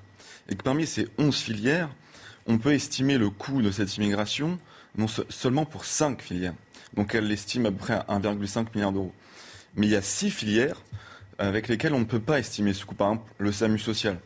Bon, il y a des chiffres, on ne peut pas connaître tous les chiffres en fait, en réalité. Donc, bon, le constat il est assez clair, c'est que ça crée des filières d'immigration illégale et que euh, bon, les demandes d'asile sont pas, sont, sont, ensuite demandées si ces demandes de, de soins ne sont mmh. pas traitées. Donc, ça crée un processus assez difficile à enrayer en réalité. Ça veut dire qu'il faut euh, le stopper ou euh, continuer à se dire, bah, écoutez, ça a un coût, mais c'est à l'honneur de la France de soigner euh, des personnes qui peuvent pas l'être chez eux, chez elles. L'honneur de la France, c'est de soigner des personnes qui sont chez eux, quelle que soit leur nationalité, quelle que soit. Mmh. Mais par contre, là, en ce moment, on a une crise sanitaire qui a été gérée en fonction euh, de, des ressources hospitalières, et on a vu que les ressources hospitalières étaient insuffisantes. Comment expliquer aux Français qu'on va faire venir une immigration, en plus de l'AME, hein, on va faire une immigration pour des raisons médicales sans plafond de dépenses? Sur des, donc ça veut dire sur des, euh, sur des frais qui peuvent être très élevés, sur, ça peut être des lits d'hospitalisation, des lits de réanimation, mmh. pour lesquels la, les Français ont été, ont été confinés. Je ne vois pas comment ça peut être, euh, comment les Français peuvent comprendre aujourd'hui, c'est inaudible. Je voulais qu'on revienne également euh, sur ce qui s'est passé à Nanterre. On ouvrait ce, ce journal, euh, enfin le journal de, de 6h30 sur, sur ce qui s'est passé à Nanterre. Euh, une procession de de catholiques pour la fête de l'Immaculée Conception euh, dans cette ville de Nanterre. Ils ont été euh, menacés. Euh, le prêtre a été menacé d'égorgement et l'Église est depuis sous la protection de la police. Est-ce qu'on peut être aujourd'hui catholique et pratiquer sans être en danger? Je pense notamment également aux, messes de Pâques et de Noël qui se font désormais, maintenant c'est devenu une habitude, sous la protection de, de, des gendarmeries, pas uniquement dans les grandes villes. Hein, euh, au fin fond de la campagne, il y a des gendarmes en armes à, à la sortie des messes. Euh, Arthur de Vatrigan bah, C'est vrai que c'est pas, pas bon d'être catholique aujourd'hui sur le sol de la Fine et de l'Église. On l'a vu, il y a évidemment cette attaque de la, cette procession-là, mais on l'a vu en mai dernier, quand l'extrême gauche avait attaqué une procession organisée par le diocèse de Paris pour commémorer l'exécution de religieux de la commune. Il faut rappeler évidemment l'assassinat du père Hamel, ces trois catholiques qui ont été assassinés dans la basilique euh, de Nice. Donc en effet, c'est très compliqué. Alors après, il y a deux points qui me paraissent intéressants. Un, c'est la réaction suite à cet événement. Euh, ça s'est passé le 8 décembre. La presse en a parlé. Mercredi dernier. Mercredi dernier. Enfin, euh, oui, oui, mercredi dernier. mercredi, mercredi, la presse en a parlé trois jours après. Le ministre de l'Intérieur en a parlé le 11 décembre. On a vu de Monde être beaucoup plus réactif sur d'autres sujets. Et par exemple, ce qui s'est passé lorsque des catholiques ont voulu interdire un concert dans leur église, euh, le lendemain, ça faisait la une de Libération. Ce qui n'est pas le cas aujourd'hui. Et lorsqu'on une partie de la presse en parle, on parle d'incidents. On n'est pas sur des incidents aujourd'hui. En fait, ce qu'on voit, c'est deux civilisations s'affrontent sur le même sol. C'est ça qui est fascinant. Quoi. Et c'est mmh. une civilisation qui est millénaire en France, qui veut toujours faire et continuer ce qu'elle fait. et l'autre qui veut l'en empêcher, quels que soient les moyens. Là, on parle d'égorgement, on parle de. Je veux dire, c'est pas que des menaces parce que ça s'est passé. Un prêtre a déjà été égorgé en France, dans son église. Donc, et puis il faut rappeler surtout que les chrétiens sont les religieux qui sont le plus persécutés dans le monde. On a un chrétien sur dix qui est persécuté aujourd'hui, 13 chrétiens qui meurent chaque jour. Évidemment, c'est majoritairement en Afrique subsaharienne, mais ça arrive aujourd'hui sur le sol français. Il y, a eu le, il y a eu le tweet de, de Gérald Darmanin qui s'est dit indigné, euh, euh, qui, qui, condamnait cette agression. On a envie de dire heureusement. Enfin, euh, on n'est plus au stade de la condamnation. Étienne Campion. Oui, le problème c'est que on se retrouve assez souvent après ce genre d'événement avec des politiques qui condamnent. C'est-à-dire que le mot condamner ressort systématiquement. Je condamne. Euh, oui, euh, un attentat, on condamne. Condamner, on va dire, bah, oui, ça c'est bien le mot, c'est bien la moindre des choses. Condamner autant qu'on veut, ouais. ça changera pas grand-chose. Alors, je vais vous rejoindre sur pas mal de constats. Néanmoins, je vous répondrai que euh, pour répondre à cet islamisme, on peut choisir entre le crucifix et le GIGN. On peut choisir entre le crucifix et l'État. Non pas que je doute des vertus du crucifix, mais je pense un moment donné, réponse doit être celle d'un État fort, d'une République forte et d'une laïcité qui s'assume. Je vais juste aborder un tout petit point qui est celui de la mairie de Nanterre en particulier. Parce que l'islamisme ne tombe pas du ciel en réalité. C'est-à-dire qu'on n'a pas des gens qui, dans, un, dans, une ville comme celle de Nanterre, arrivent à proférer de telles menaces. C'est-à-dire, euh, sur Allah, je vais t'égorger, comme ça. Mmh. C'est-à-dire qu'à un moment donné, il y a des villes, notamment en banlieue parisienne, dans l'ancienne banlieue rouge, qui, euh, ont connu, qui ont eu des maires sujets au clientélisme. À Nanterre, il y a un maire qui s'appelle Patrick Jarry. Ce monsieur Patrick Jarry, est maire depuis une vingtaine d'années à Nanterre. Bon, je voudrais juste euh, rappeler qu'il a fait, euh, il a autorisé un permis de construire pour un institut qui s'appelle l'Institut Ibn Badis à Nanterre, qui est la grande mosquée de Nanterre, boulevard Clémenceau. Bon, eh bien, il y a une association qui gère cette mosquée qui s'appelle l'association Irshad, créée en mars 2008 pour pousser la construction de cette mosquée. Qu'est-ce qui s'est passé dans cette mosquée entre l'année 2010 et 2015 Eh bien, a été reçu Monsieur Hassan Iqiyoussen. Hassan Iqiyoussen, qui c'est? C'est un des plus importants prédicateurs des frères musulmans en France. Bon, à un moment donné, ça pose une question. Ça pose la question. Dire qu'il y a un terreau? Il y, a un, il y a un terreau, évidemment. Il y a un terreau, évidemment. C'est-à-dire que quand on ne contrôle pas les gens qui accèdent aux mosquées dans certaines villes, à un moment donné, il ne faut pas s'étonner. Il y a une responsabilité des élus locaux qui, veulent, qui ne voient pas ou qui veulent pas voir. Ah, cette personne, euh, bon, a accordé un permis de construire, mm. comme tant d'autres maires dans tant d'autres villes en France. Mm. Voilà. Et à un moment donné, si l'État ne contrôle pas euh, les personnes, les prédicateurs qui entrent dans ces mosquées, on se retrouve avec de telles euh, manifestations de violence sur place. Arthur Vadrigan bah Là, on est, on, je pense qu'en effet, ça joue évidemment, et on peut il n'y a pas forcément les maires rouges. Hein, on peut parler du maire de sous bois qui aussi a des relations plus que douteuses avec des réseaux islamistes et qui est pourtant un maire de droite. Euh, mais là, je pense qu'on, vu le profil des, des, personnes qui vont attaquer, on est plus sur des racailles islamisés. Ils n'ont pas forcément besoin d'être, d'aller à la mosquée pour se faire islamiser, mmh. ou en tout cas pour se considérer dans, chez eux. C'est ce qu'ils disent aussi, de ce que j'ai compris. Si on est chez nous, vous voulez, vous voulez pas fouler, ou fouler du pied la terre d'Allah. Il y a quand même un, une espèce de, de, considération de nouvelle souveraineté. C'est on est chez nous, donc c'est une zone de non-France. Et les catholiques qui renvoient ailleurs. Euh... Les catholiques, non seulement vous allez voir ailleurs, on vous égorge. Et, et, et, mais il y a un autre rapport qui a été, euh, qui est sorti, qui s'appelle le rapport du Centre européen pour le droit et la justice, qui est sorti en mars dernier. On en a très peu parlé et qui étudiait en fait le nombre de personnes en France euh, issues d'un milieu musulman qui étaient converties au christianisme et qui subissaient une persécution.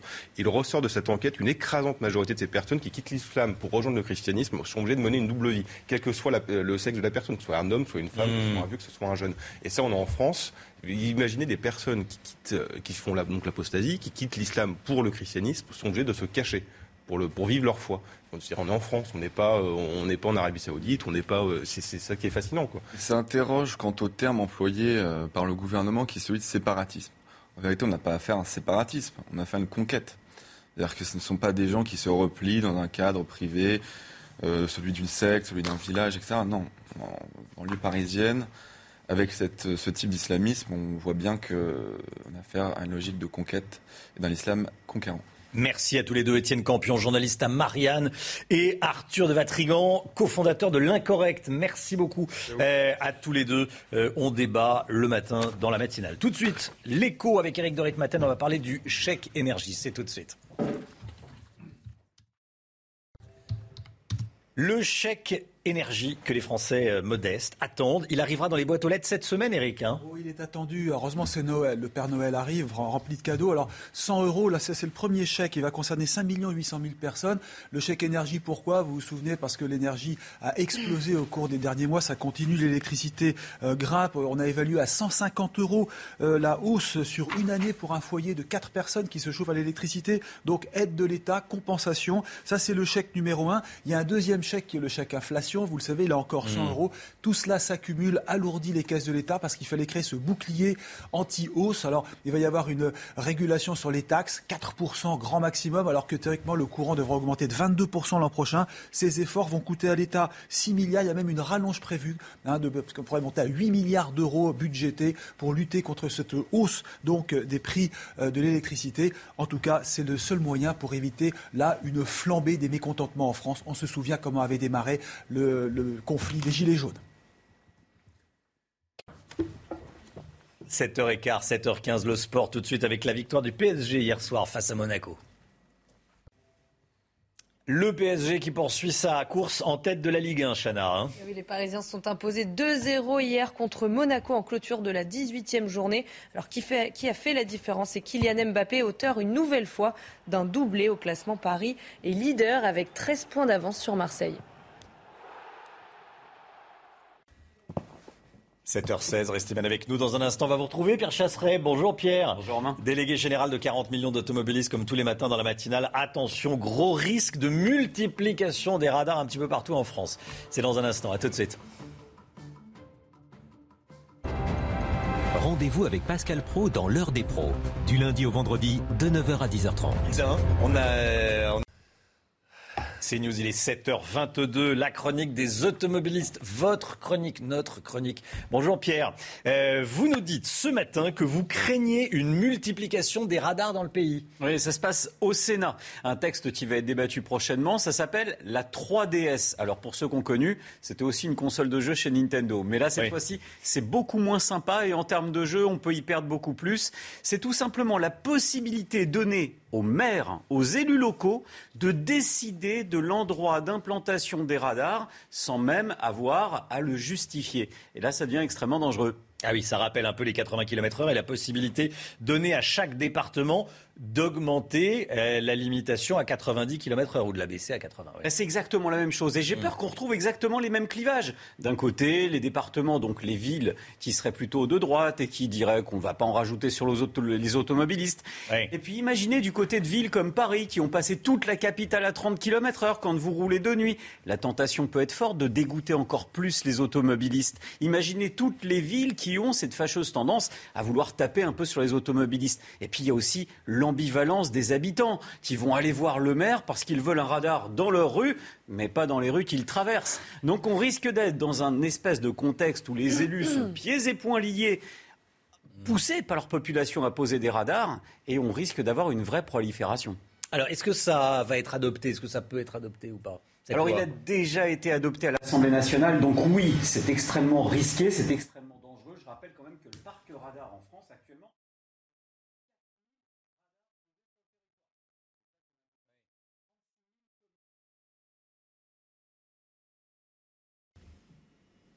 C'est News, il est 7h28. Voilà, excusez-nous, on a eu un souci de micro.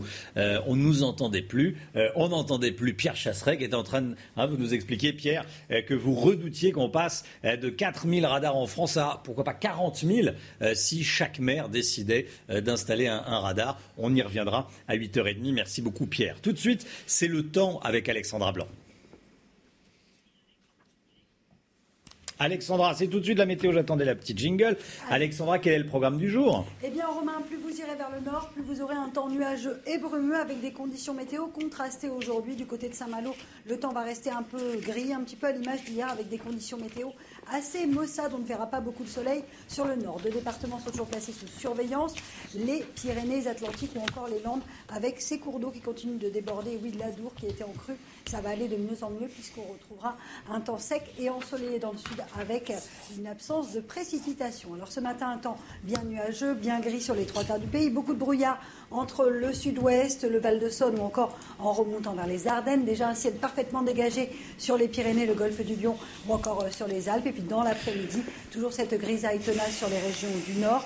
Mais dans le sud, regardez, plein soleil entre euh, l'Occitanie, les régions centrales ou encore la Corse. Côté température, c'est plutôt doux ce matin. 9 degrés en moyenne en Bretagne, 8 degrés à Paris ou encore 5 degrés pour le Pays Basque. Dans l'après-midi, eh bien, les températures restent au-dessus des normales de saison. 11 à Paris, 13 degrés le long de la Garonne, 16 degrés à Ajaccio. Et puis pour la suite du programme, conditions météo agréables tout au long de la semaine avec néanmoins le retour de la grisaille sur le nord et des températures à peu près conformes au normal de saison. C'est News, il est 7h30, bienvenue à tous. Merci d'être avec nous. Gros programme, beaucoup d'actualités. À 7h50, on sera avec le magistrat Charles Prats. On va parler du contrôle des chômeurs. 250 000 contrôles sur les six prochains mois. Comment s'y prend-on? Où sont euh, ceux qui ne respectent pas les règles et qui sont-ils? On en parlera avec Charles Prats. 7h50, l'édito politique avec vous, Jérôme Béglé. Bonjour Jérôme. L'Arménie, l'Arménie, point de passage obligatoire des candidats à la présidentielle. Éric Zemmouriev, Valérie Pécresse va s'y rendre. À tout de suite, Jérôme. Et puis les chansons de Noël avec Olivier Benkemoun et notamment celle incontournable de Maria Carré. Dans l'actualité, il y a euh, cette information qui euh, vous choque, je le sais, des catholiques menacés de mort à Nanterre. Les se sont déroulés mercredi dernier. On ne l'a appris que ce week-end. Une trentaine de fidèles de la paroisse Saint-Joseph des Fontenelles participaient à une procession au flambeau pour la fête de l'Immaculée Conception. Sur le chemin, des individus, comme on dit pudiquement, les ont pris à partie. Hein, Chana ils ont insulté euh, ses fidèles. Voilà sur le Coran, je vais t'égorger, ont-ils dit. Depuis, l'église a été placée sous surveillance. Rappel des faits avec Thomas Chama. La procession au flambeau a tourné court. Mercredi, une trentaine de catholiques s'élancent de l'église Saint-Joseph en direction de Sainte-Marie des Fontenelles à Nanterre pour célébrer la fête de l'Immaculée Conception. Sur leur parcours, une dizaine d'individus les prennent à partie. Un fidèle témoigne sur les réseaux sociaux.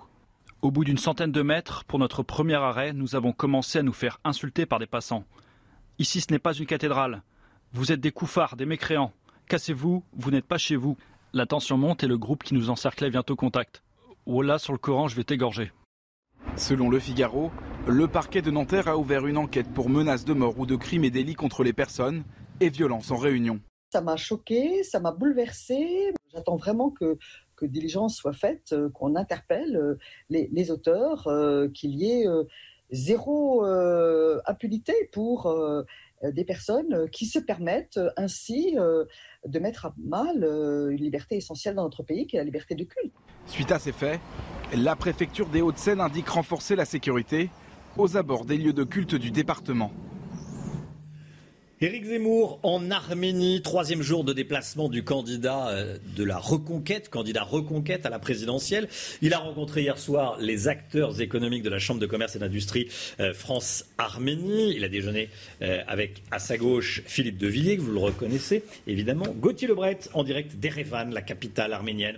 C'est un candidat qui fait tout pour évidemment gagner cette stature de président. Comment se passe le Comment se passe le, déplacement à Erevan?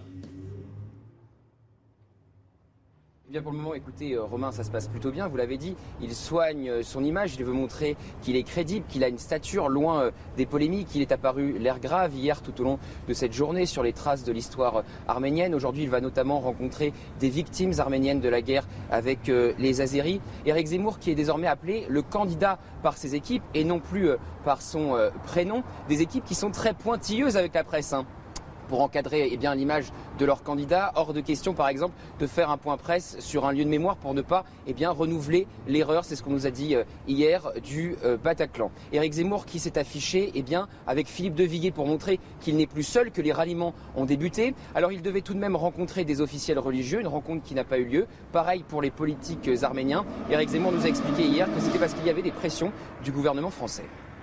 Merci beaucoup Gauthier Lebret en direct d'Erevan. Les propos scandaleux d'un médecin gastro-entérologue qui s'avère être le mari de la fille de Brigitte Macron. Euh, sous une photo d'Éric Zemmour et de Philippe de Villiers dans un avion à direction l'Arménie, Antoine Choteau écrit Reste plus qu'à espérer un crash. Sur son compte Twitter, il s'en est depuis excusé, euh, comme le veut la formule consacrée. Mes tweets n'engagent que moi. Euh, pour autant, mon humour était déplacé. J'en suis désolé. Je ne souhaite évidemment la mort de personne. Un, commentaire, Jérôme Begley Parfois, avant de tweeter, il faut tourner sept fois euh, ses doigts dans ses gants avant de prendre ton téléphone.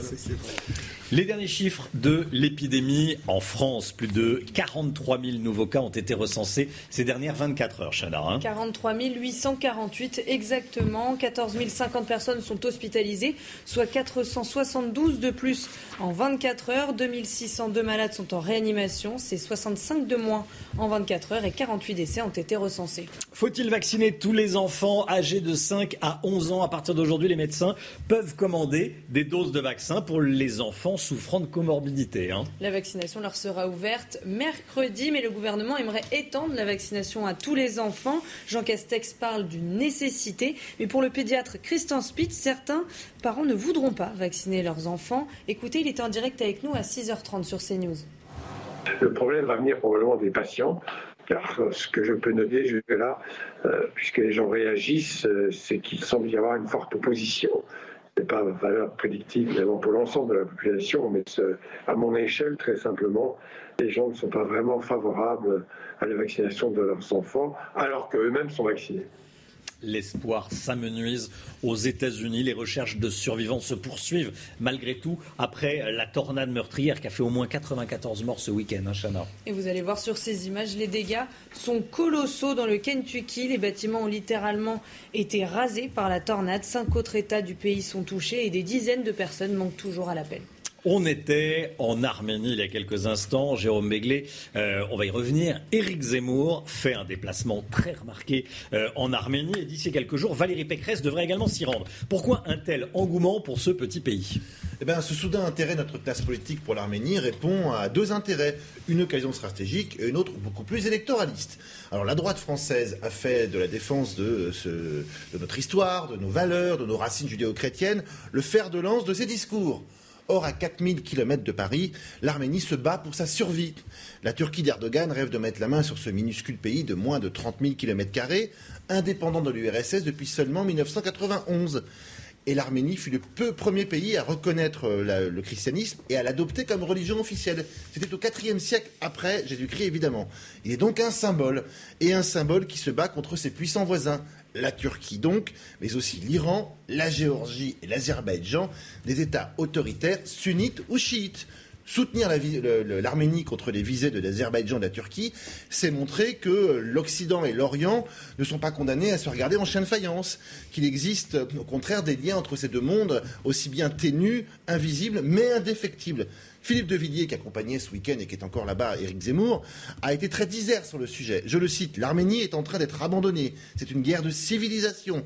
On ferait bien de regarder ce qui se passe là-bas pour eux, aider et soutenir l'Arménie, c'est soutenir une terre chrétienne et ne pas se contenter de belles phrases, tout en montrant euh, l'inanité de l'Europe qui tarde à soutenir ce pays dans ses conflits. C'est bref un enjeu qui coche toutes les cases pour les candidats souverainistes. Euh, Jérôme Béglé, il y a des élections, bien sûr, ce sont des candidats à la présidentielle. Et ce n'y aurait pas une raison électoraliste aussi euh, qui pourrait expliquer cet engouement, entre guillemets, pour l'Arménie?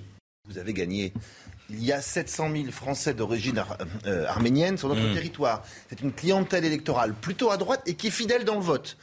Euh, donc dans la concurrence que se livrent les trois ou quatre euh, candidats de la droite, ces voilà vont compter.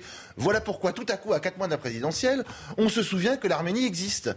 Euh, pourtant, il y avait une courte et sanglante guerre à, l'automne 2020 entre l'Arménie et l'Azerbaïdjan pour le contrôle du Nagorno-Karabakh, qui avait fait plus de 6000 morts. Ça n'avait intéressé personne, ni à droite ni à gauche.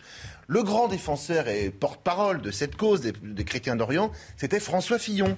Il avait fait naturellement et sans arrière-pensée des actes depuis qu'il est entré en, dans, la vie politique. Il disait que ces oubliés de l'histoire vivent en réprouvés depuis des décennies. Il avait fait un noyau électoral qui ne l'a pas lâché. Voilà pourquoi, à son tour, avant Noël, Valérie Pécresse devrait faire le déplacement à Yerevan, accompagnée, selon mes informations, de Bruno Pécresse, le dernier des fillonistes, euh, pardon, de Bruno Retailleau, le dernier des fillonistes, et de Michel Barnier, ancien commissaire européen. Hors de question de laisser à Éric Zemmour le monopole de la défense de ces chrétiens, des fondements de nos racines chrétiennes et des victimes de, de cet islamisme à la fois radical et ambitieux. Quant à Emmanuel Macron, eh ben, il va se faire un malin plaisir de rappeler que c'est lui qui a décrété en 2019 que le 24 avril deviendrait journée nationale de commémoration du génocide arménien. Et d'ailleurs, il s'est déplacé le 24 avril de cette année, 2021, devant un mémorial du génocide à Paris. Mais 24 avril, ça vous dit rien, Romain, 24 avril Deuxième Eh bien, tour. Ce sera la date du second tour de la présidentielle. Ce signe, un hasard ou une coïncidence, me fait dire qu'on n'en a pas fini avec les clins d'œil et les opérations séduction en direction de la communauté arménienne. Jérôme Béglé, merci beaucoup euh, Jérôme. Restez bien avec nous bien sûr. Tout de suite c'est l'écho avec vous Eric de Ritmaten. On va parler euh, du, du TGV. Il y a de la concurrence. Les Italiens arrivent. À son tour, la concurrence s'attaque au monopole du TGV. C'est ce matin que les premiers billets sont mis en vente par une compagnie privée. Absolument, et donc c'est une première parce que vous savez, depuis 1980 que le TGV existe, bah, il n'y a jamais eu de concurrence, hein, à part les grandes lignes internationales hein, pour euh, le tunnel sous la Manche ou euh, les lignes vers l'Allemagne ou la Suisse. Mais là, c'est la première fois que le TGV SNCF est vraiment concurrencé sur son terrain.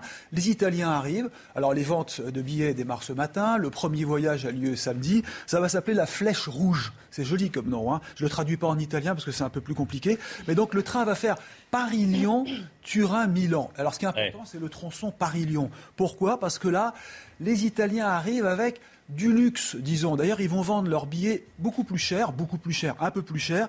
Ça va être 139 euros. C'est ce qu'ils appellent l'exécutive. Et à bord, vous allez avoir vraiment un bon service. Mais quand je regarde, moi, le prix du billet de TGV pour vendredi qui vient, là, à 7 heures du matin, eh bien, le business première, il est à 142 euros. Tiens, donc vous voyez, les Italiens sont un peu moins chers. Bon, disons que ce n'est pas un drame, mais c'est quand même une première, et surtout que les Italiens mettent l'accent sur le luxe, un Romain? Oui, c'est Freccia Rossa. Voilà, Freccia Euh, Rossa, hein. la flèche rouge. la flèche rouge en italien. Euh, de quoi faire trembler la SNCF ou pas, Eric Pour être très honnête, non. Très franchement, non. Parce que d'abord, il n'y aura que deux trains par jour. La SNCF, entre-temps, s'est bougée. Il y a 24 TGV pour Paris-Lyon. En plus, la SNCF, il faut reconnaître, a amélioré un peu le service à bord des TGV aujourd'hui. Mais euh, c'est quand même une première. C'est un premier coup de pioche. On a parlé il n'y a pas longtemps, vous savez, des trains régionaux. Marseille, Nice. Eh bien, là, vous allez avoir des trains privés gérés par euh, Transdev. Avec euh, des prix, bon, un peu moins chers, mais surtout plus de cadence et des salariés cheminots qui seront mieux payés. Donc la concurrence, ça fait toujours un petit peu de bien. Mais si vous voulez, je vais terminer par là. Euh, si je vous disais que ça changera pas grand-chose, on fera pas, on n'ira pas plus vite. Les prix, vous le voyez, sont pas tellement moins chers, hormis les billets vraiment low cost. Mais on sait que la SNCF aussi se bat avec les, les tarifs sur les cartes spéciales. La vitesse, ça change rien. Les prix, ça change rien. En revanche, sur le confort, sur le luxe, sur le calme et sur le repas, Là, ça va changer. Et on sait que les Italiens sont assez forts dès qu'on parle mode, dès qu'on parle haut de gamme. Et ça, ça va accélérer. Pour les prix les plus chers. Oui, pour les prix les plus Oui, chers. oui. Mais qui, qui utilise la ligne Paris-Lyon et paye le prix fort comme vous l'avez lu Ce sont les hommes d'affaires. Et là, ça peut embêter la SNCF. Parce que si la cadence italienne augmente, Hmm. les Français vont perdre des clients business. Et qui rapporte de l'argent à la SNCF Ce sont les billets euh, euh, hommes d'affaires, business, la classe affaires à 140 euros, comme vous l'avez vu. Donc je dirais que finalement, la concurrence dans l'univers des aiguillages, puisque nous, dans le ferroviaire, cette concurrence, Hmm. eh bien, c'est, disons, un aiguillon, si vous me permettez. Ouais. Ça Merci. va euh, motiver tout le monde. Merci Eric. Euh, là, on vient de voir avec Eric le- les TGV. Il y a également les trains de nuit euh, qu'on veut relancer. Écoutez ce qu'en dit le ministre délégué au transport, Jean-Baptiste Djebari. Ça symbolise euh, la volonté du gouvernement de relancer euh, les trains de nuit qui euh, ont déjà été, d'ailleurs pour partie relancés avec une première ligne qui a été ouverte par le Premier ministre ici même il y a quelques mois. Ça, en quelque sorte, s'insère dans la volonté du gouvernement de relancer le, ferroviaire de façon très ambitieuse. Vous savez que nous avons consacré 75 milliards d'euros à l'échelle de, à l'horizon de la décennie pour à la fois relancer les trains de nuit, relancer les petites lignes ferroviaires et puis au-delà notre politique de relance du fret, la reprise des grands projets autour des lignes grande vitesse euh, entre Marseille et Nice, entre Perpignan et Montpellier, entre Bordeaux et Toulouse par exemple. Et donc une priorité euh, tout à fait première pour le gouvernement autour euh, de la modernisation et du relance du système ferroviaire. Beaucoup les demandent et notamment beaucoup de jeunes les demandent. Nous avons voulu faire une politique de, petits prix. Vous savez que les, billets sont entre 19 et 39 euros entre différentes classes et ce sont donc des trains qui sont accessibles. Ça permet souvent d'ailleurs de, de gagner une nuit d'hôtel et donc il y a une dimension pouvoir d'achat qui est très euh, demandée. Voilà, les trains de nuit. C'est sympa, les, les trains de nuit. Jérôme Béglé, vous aimez bien, vous, les trains de nuit On en parlait en aller- écoutant. Pour aller à Briançon, qui est un terminus de train de nuit, je le prends depuis 25 ans, euh, plusieurs fois par an. Et effectivement, le service était horriblement dégradé. Ah Il y a un travail considérable à faire.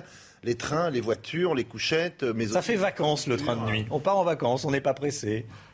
Bah, vous gagnez une journée de ski quand Bah oui. vous oui. le soir depuis Austerlitz et vous êtes le, de, Malin. à 10h du matin, vous pouvez être sur vos skis. C'est pas mal pour ceux qui aiment. C'est pas mal. Allez, Olivier Benkemoun. Les meilleures chansons de Noël tout de suite avec Olivier Benkemoun.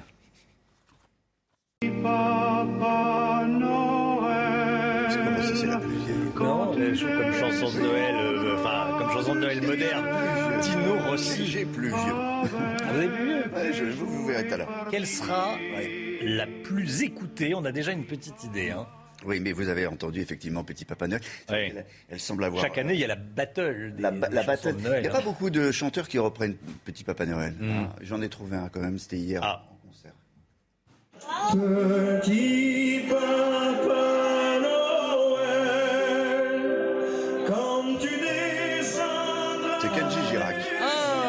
Ah oui, je reconnaissais. Oui. Écoutez, écoutez-le. Il en parle. Petit Papa Noël. Quand j'étais petit, je la, je la chantais euh, souvent. Et en espérant que voilà, je pouvais chanter au Père Noël et tout. C'est rigolo, je pense à ça. Tous les beaux joujoux que je vois rêve et c'est sympa. Il en voit quand même. Ah bah euh, oui, Kenji, oui. C'était brut de pomme, ils enregistraient avec une guitare. C'était, c'était vraiment du naturel. C'est toujours aussi difficile de faire mieux. N'oublie pas ton petit. Soulier. Ah, on y est, on y est, on y est. Le. Ah oui. Jérôme n'est pas tout à fait bon. Voilà, vous écouterez dans sa session euh, 10 heures qui sera en Jérôme est plus Tino Rossi. Mais alors, Girac. Hein, c'est ça, hein, oui, je parle à votre. Mais euh, alors, mais alors qui est le top au top du, du classement avec euh, 5 millions de streams par jour? Hum, hum, hum. Ah ouais. Bah, Maria Carré, oui, évidemment, oui. évidemment. C'est, c'est Maria Carré. C'est un truc dingue, hein. c'est, c'est vraiment la reine de Noël. Spotify euh, estime que donc depuis le début décembre, début, début, 5 millions de, de streams, et depuis l'histoire du stream, depuis qu'elle est euh, disponible sur leur plateforme, un milliard de fois. Un milliard. de milliard de fois. Voilà. Je suis en train Et de. les gens commencent pas à en avoir. Euh, Non. ras, le- ras la casquette. Je vous- Non, bah, la preuve. hein. On est content qu'on l'entende le matin. Je suis en train de péter un câble à commenter la chanteuse sur les réseaux. Euh, Il faut, Ah dire, bon que la, la- oui, euh, il faut dire que la chanson lui rapporte 2 millions et demi de dollars par an. Ah bah ça permet de voir euh, l'avenir avec euh, sérénité. Physiquement, physique- physiquement, physiquement, elle a vendu 10 millions d'exemplaires. Et euh, voilà. Mais dans l'histoire de la chanson qui a fait le plus, selon le Guinness Book, selon le Guinness Book, c'est pas Maria Carré, c'est une autre chanson. Vous savez laquelle? Non. Allez. C'est vraiment pour les vieux. Allez. Of a white Christmas. Exactement. Bing Crosby qui fête ses 80 ans cette chanson. Un milliard de streams. Un milliard de streams. Ça, ça a été la chanson, et ça reste la chanson de Noël la plus vendue en, en- en single. Voilà. Donc Maria Carré a qu'à bien se tenir avec Bing Crosby. Euh, attention. Voilà. Bon, comme c'est Noël, mes petits conseils pour terminer. Allez. que, un de dernière France minute. Gall. France Gall, ça c'est un, un album qui ressort qui a 40 ans, euh, tout pour la musique. Euh, nouvelle édition remasterisée. Et puis Jeanne Moreau qui sort aujourd'hui les 50 plus belles chansons de Jeanne Moreau. J'adore ça. Parce qu'en plus des chansons il y a des chansons inédites et il y a euh, de, la, vidéo. On la voit en, en enregistrement on la voit en, clip on la voit raconter sa vie. Je la trouve euh, à la fois sublime moderne et j'aime beaucoup Jeanne Moreau. Merci beaucoup Olivier. C'est News, il est 7h49. Restez bien avec nous dans un instant. Le magistrat Charles Prats sera euh, sur ce plateau. On va parler des chiffres chocs de l'Office français de l'immigration et de l'intégration. À tout de suite. C'est News, il est 7h55, 8h 5 et on accueille Charles Prats. Bonjour Charles Prats. Bonjour Romain. Merci d'être avec nous. Vous êtes vice-président de l'association professionnelle des magistrats, auteur du livre Le cartel des fraudes. Tome 2, il y avait le tome 1, il y a le tome 2. Euh, je voulais qu'on parle avec vous de plusieurs informations concernant le, le contrôle des aides sociales, et notamment le contrôle des chômeurs. 250 000 chômeurs vont être contrôlés dans les six prochains mois. C'est le directeur général de Pôle emploi qui l'annonce dans le, dans le Parisien euh, ce matin. De quels abus parle-t-on et qu'est-ce qu'ils vont chercher, ces contrôleurs? Alors là, euh, ce qui va être recherché, c'est les chômeurs qui ne feraient pas une recherche active d'emploi. C'est-à-dire les chômeurs qui ne vont pas à un rendez-vous de recherche d'emploi, qui ne vont pas suivre une formation, euh, etc., etc. Et la nouveauté, c'est que le contrôle va se concentrer non plus sur la dernière année, comme c'était le cas avant, mais sur les trois derniers mois. Donc mécaniquement, vous risquez d'avoir une augmentation des chômeurs pris en défaut.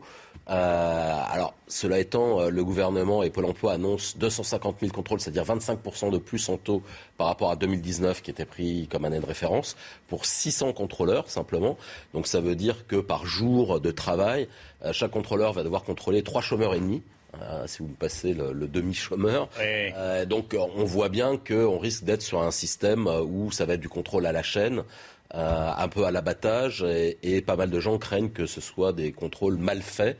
Euh, et objectivement, euh, Emmanuel Macron, avec ce système-là, euh, on a l'impression qu'il est en train de vouloir faire une chasse aux chômeurs, alors même qu'en matière de fraude sociale, euh, il vaudrait mieux faire la chasse aux fraudeurs et aux vrais fraudeurs. Il y a bien d'autres sujets bien plus importants que le contrôle des chômeurs. Je voulais que vous nous parliez également de cette information euh, dont on parle depuis le début de la matinale, les chiffres chocs de l'Office français de l'immigration et de l'intégration. Ils sont publiés euh, dans le Figaro ce matin. Chaque année, 26 000 étrangers malades demandent à bénéficier en France de la procédure d'admission au séjour pour soins. C'est légal.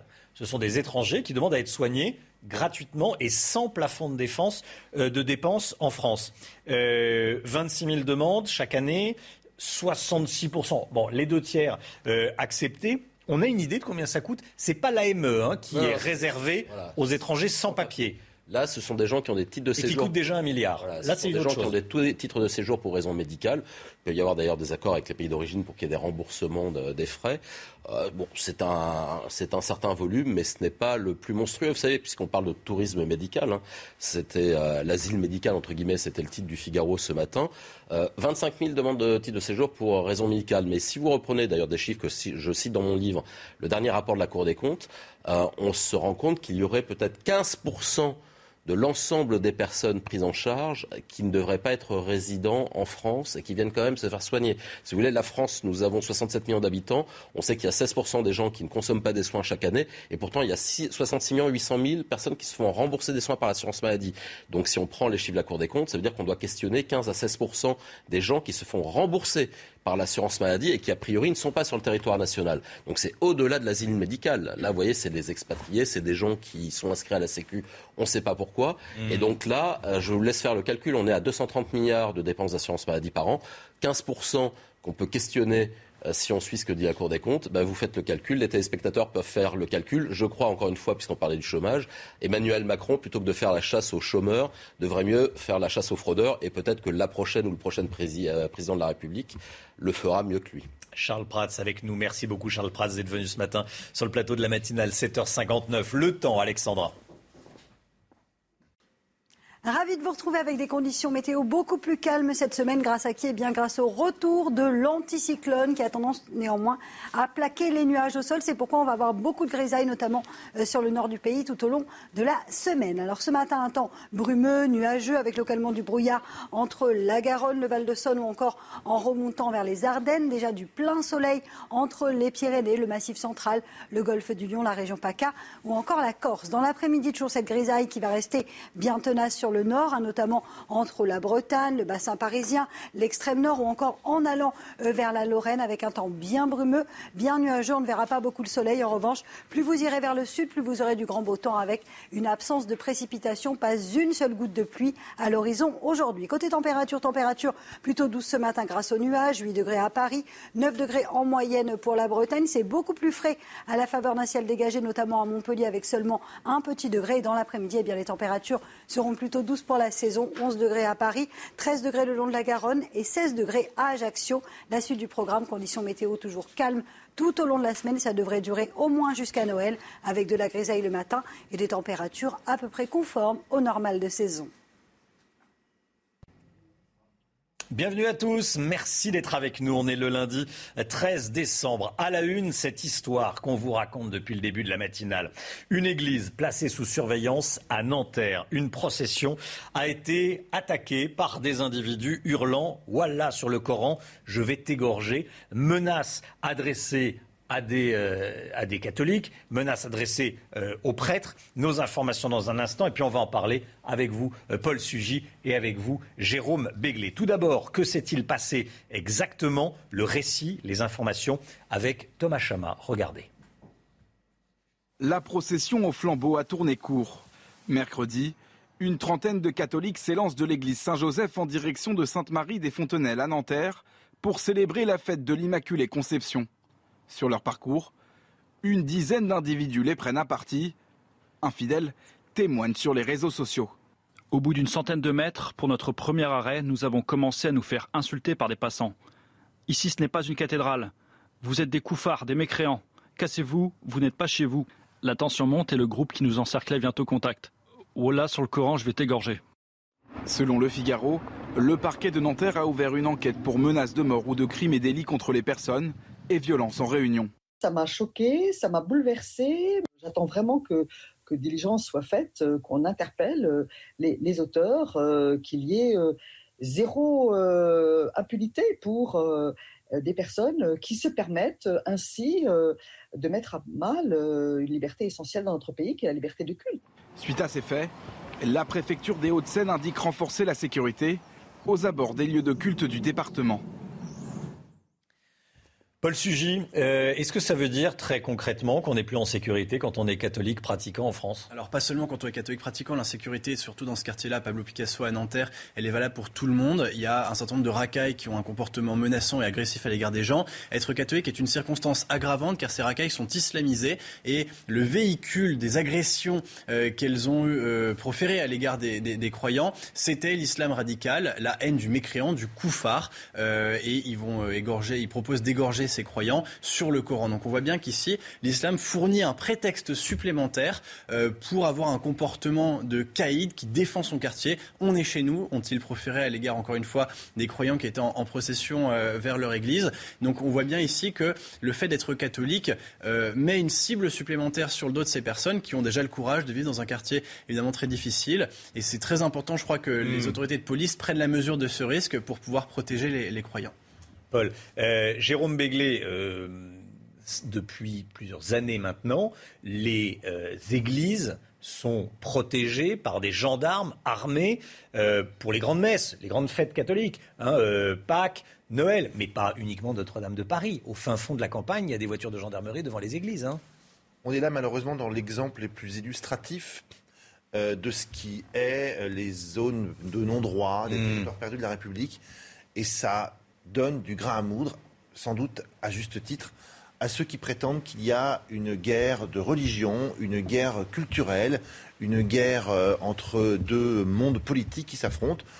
Aujourd'hui, dans certains coins de régions parisiennes et de France, aller à la messe, se rendre dans une église, n'est plus un geste banal, n'est plus un déplacement banal, c'est quelque chose qui peut être dangereux. C'est évidemment quelque chose qui fait peur et qu'il faut combattre avec la plus grande des énergies.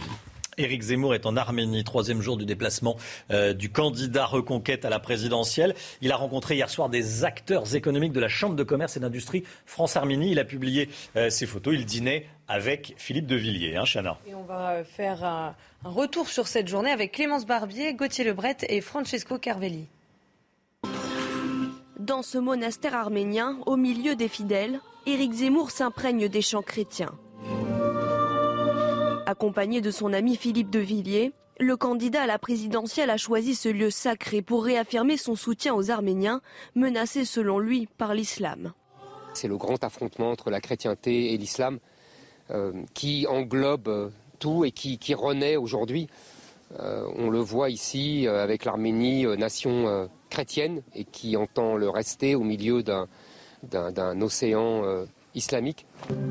Rose à la main, le candidat a profité de sa visite au mémorial du génocide arménien pour envoyer un message fort aux nations voisines majoritairement musulmanes, et notamment à la Turquie, qui refuse de reconnaître le massacre.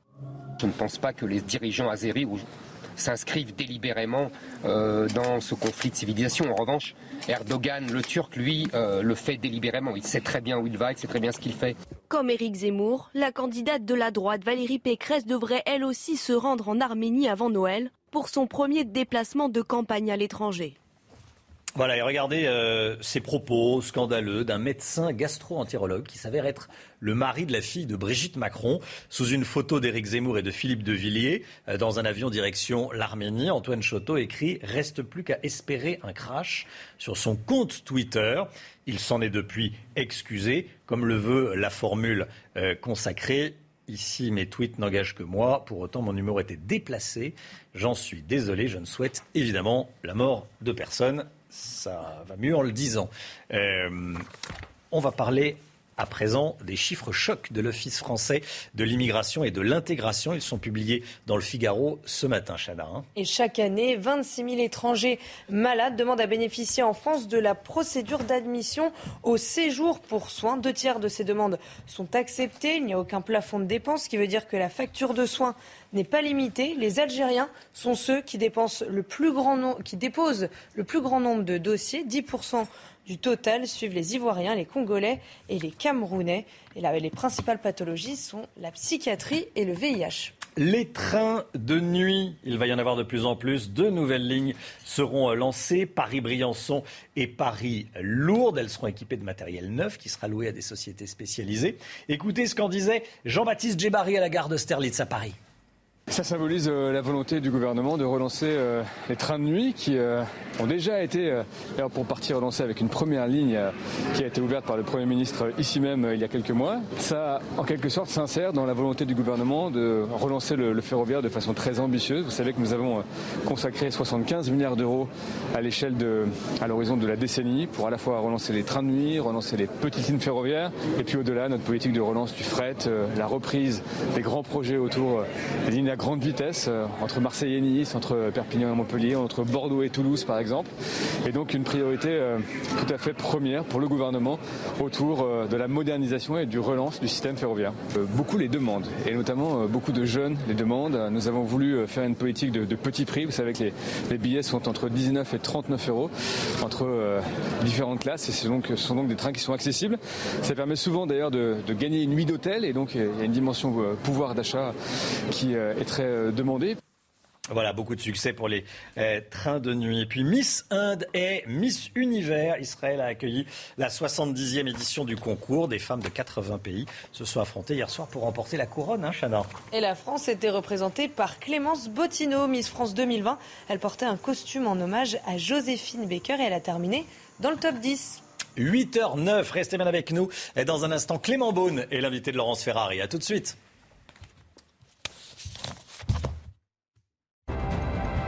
Rendez-vous avec Pascal Pro dans l'heure des pros, du lundi au vendredi de 9h à 10h30. C'est News, il est 8h16. Bienvenue à tous. Laurence Ferrari, vous recevez ce matin Clément Beaune, secrétaire d'État aux affaires européennes. Bonjour, monsieur le ministre. Bonjour, Laurence. Bienvenue dans la matinale de CNews. Un mot de l'actualité avant de parler des sujets que vous portez évidemment et qui sont importants.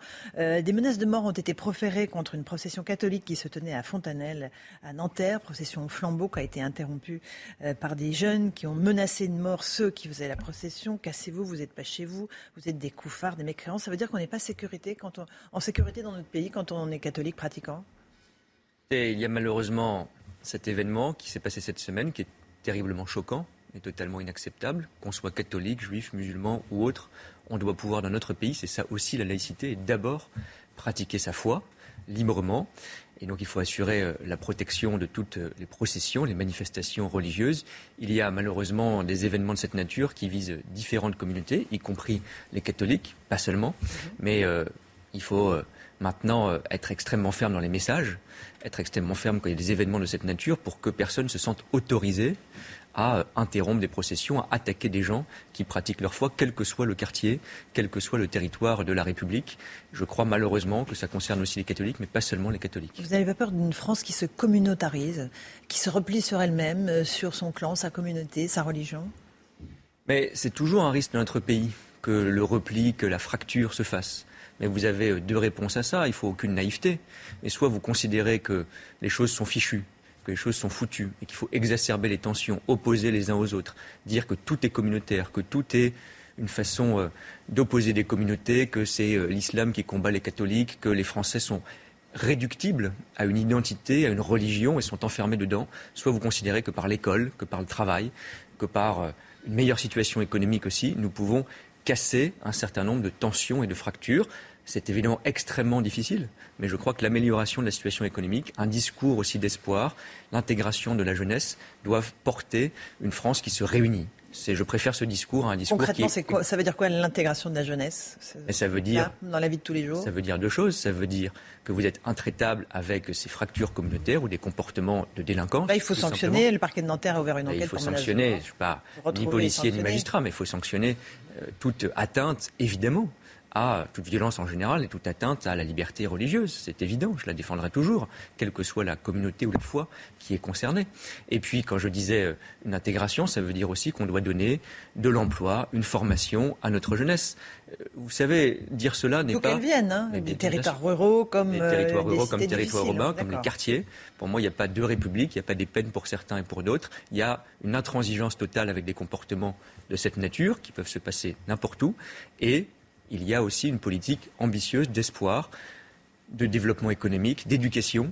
Pour moi, l'un n'est pas incompatible avec l'autre. Il n'y a pas la naïveté ou le laxisme d'un côté et euh, la fracturation euh, zémourienne, si je peux dire, de l'autre. Alors, Éric Zemmour, euh, précisément, est en visite en Arménie. Il s'est recueilli au mémorial du génocide. Il, en a, il a appelé à mieux défendre l'Arménie, nation chrétienne, au milieu d'un océan islamique.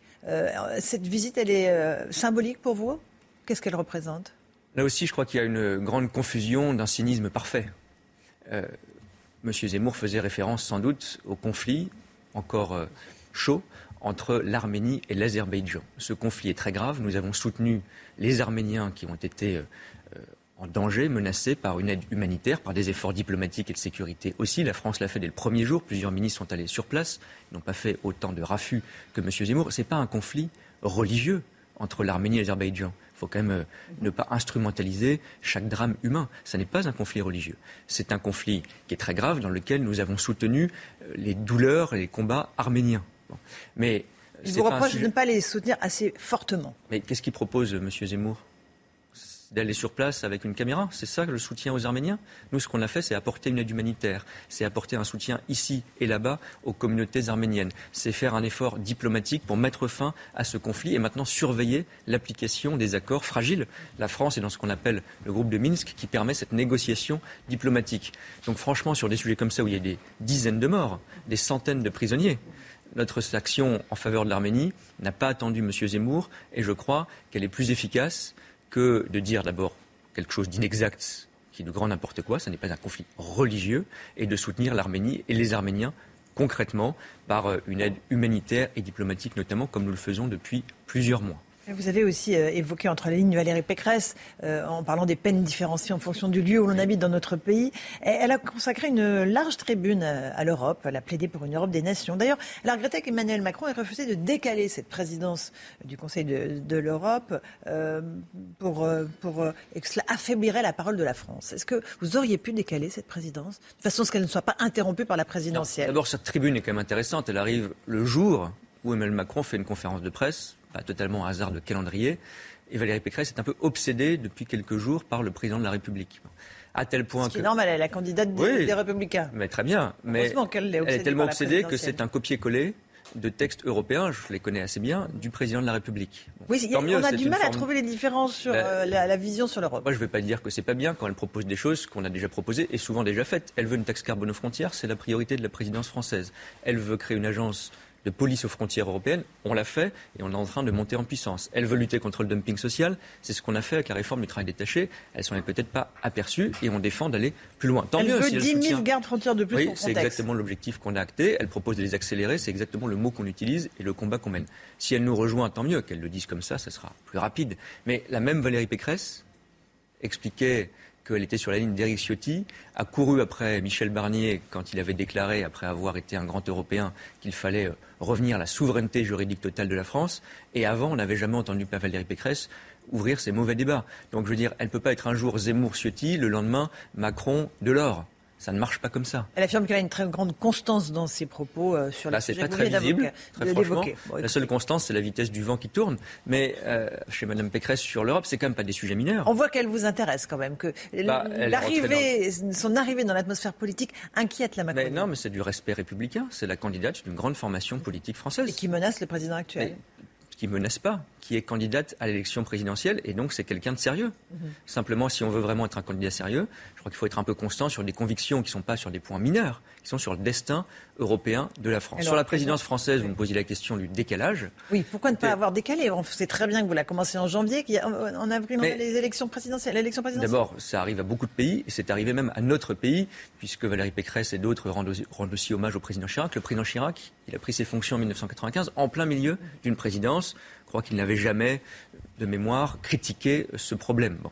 Si on avait décalé de six mois, je pense que les critiques auraient été les mêmes. On nous aurait dit la France n'exerce pas ses responsabilités, passe la patate chaude peut-être au suivant, ou un deuxième mandat du président de la Mais République. il y avait une possibilité ou pas de la C'était, on pouvait le demander, il fallait négocier avec nos partenaires. On ne l'a pas fait.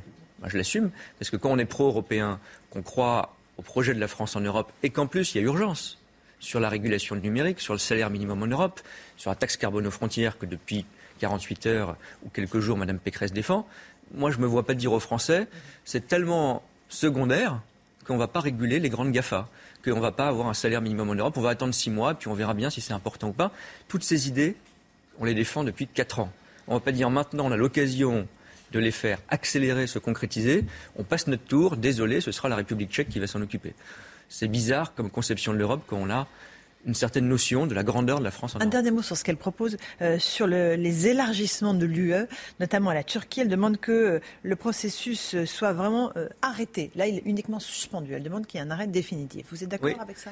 Mais je suis d'accord pour qu'on dise que la Turquie ne va pas rentrer dans l'Union européenne. C'est très clair. Le président de la République l'a dit. Je l'ai moi-même écrit à plusieurs reprises. Euh, après, ce sont des modalités techniques. On est dans une suspension des négociations. Est-ce que l'arrêt juridique ferme et définitif serait un changement en rien C'est purement symbolique. On peut jouer avec des symboles. Mais attention là-dessus aussi, parce qu'on peut faire un cadeau très important aux nationalistes turcs qui peuvent se servir de cela pour avoir un discours et des actes encore plus anti-européens. Quand on fait de la diplomatie et quand on est aux responsabilités, on doit avoir un discours très clair. Je le tiens sur la Turquie ce matin, mais ne pas jouer euh, de manière immature avec des symboles. Euh, autre dossier qui est dans vos filets, si j'ose me permettre, euh, l'accord euh, sur les licences aux pêcheurs français. 23 licences accordées par Londres alors que 104 étaient attendues. À quel moment est-ce que la France va taper vraiment du poing sur la table et ne pas laisser Boris Johnson nous accorder par-ci, par-là 20, 7, 10 licences euh, Au petit bonheur la chance, en fait. C'est pas au petit bonheur la chance, mais la fermeté, je crois que c'était euh, devant vous. J'avais été très clair il y a quelques semaines sur ce sujet. Je veux quand même redire ce qui s'est Non, mais vous aviez menacé de fermer les ports Oui. français, vous ne l'avez pas fait, de contrôle Mais, systématique, vous ne l'avez pas fait. Je vais vous dire ce qui s'est passé exactement. Non, c'est très précisément ce qui s'est passé. Nous avons, ici même, proféré des menaces très claires, très fermes. On les a même préparées. Et on ne les a pas tenues. Non, attendez, on a débloqué une négociation avec ça.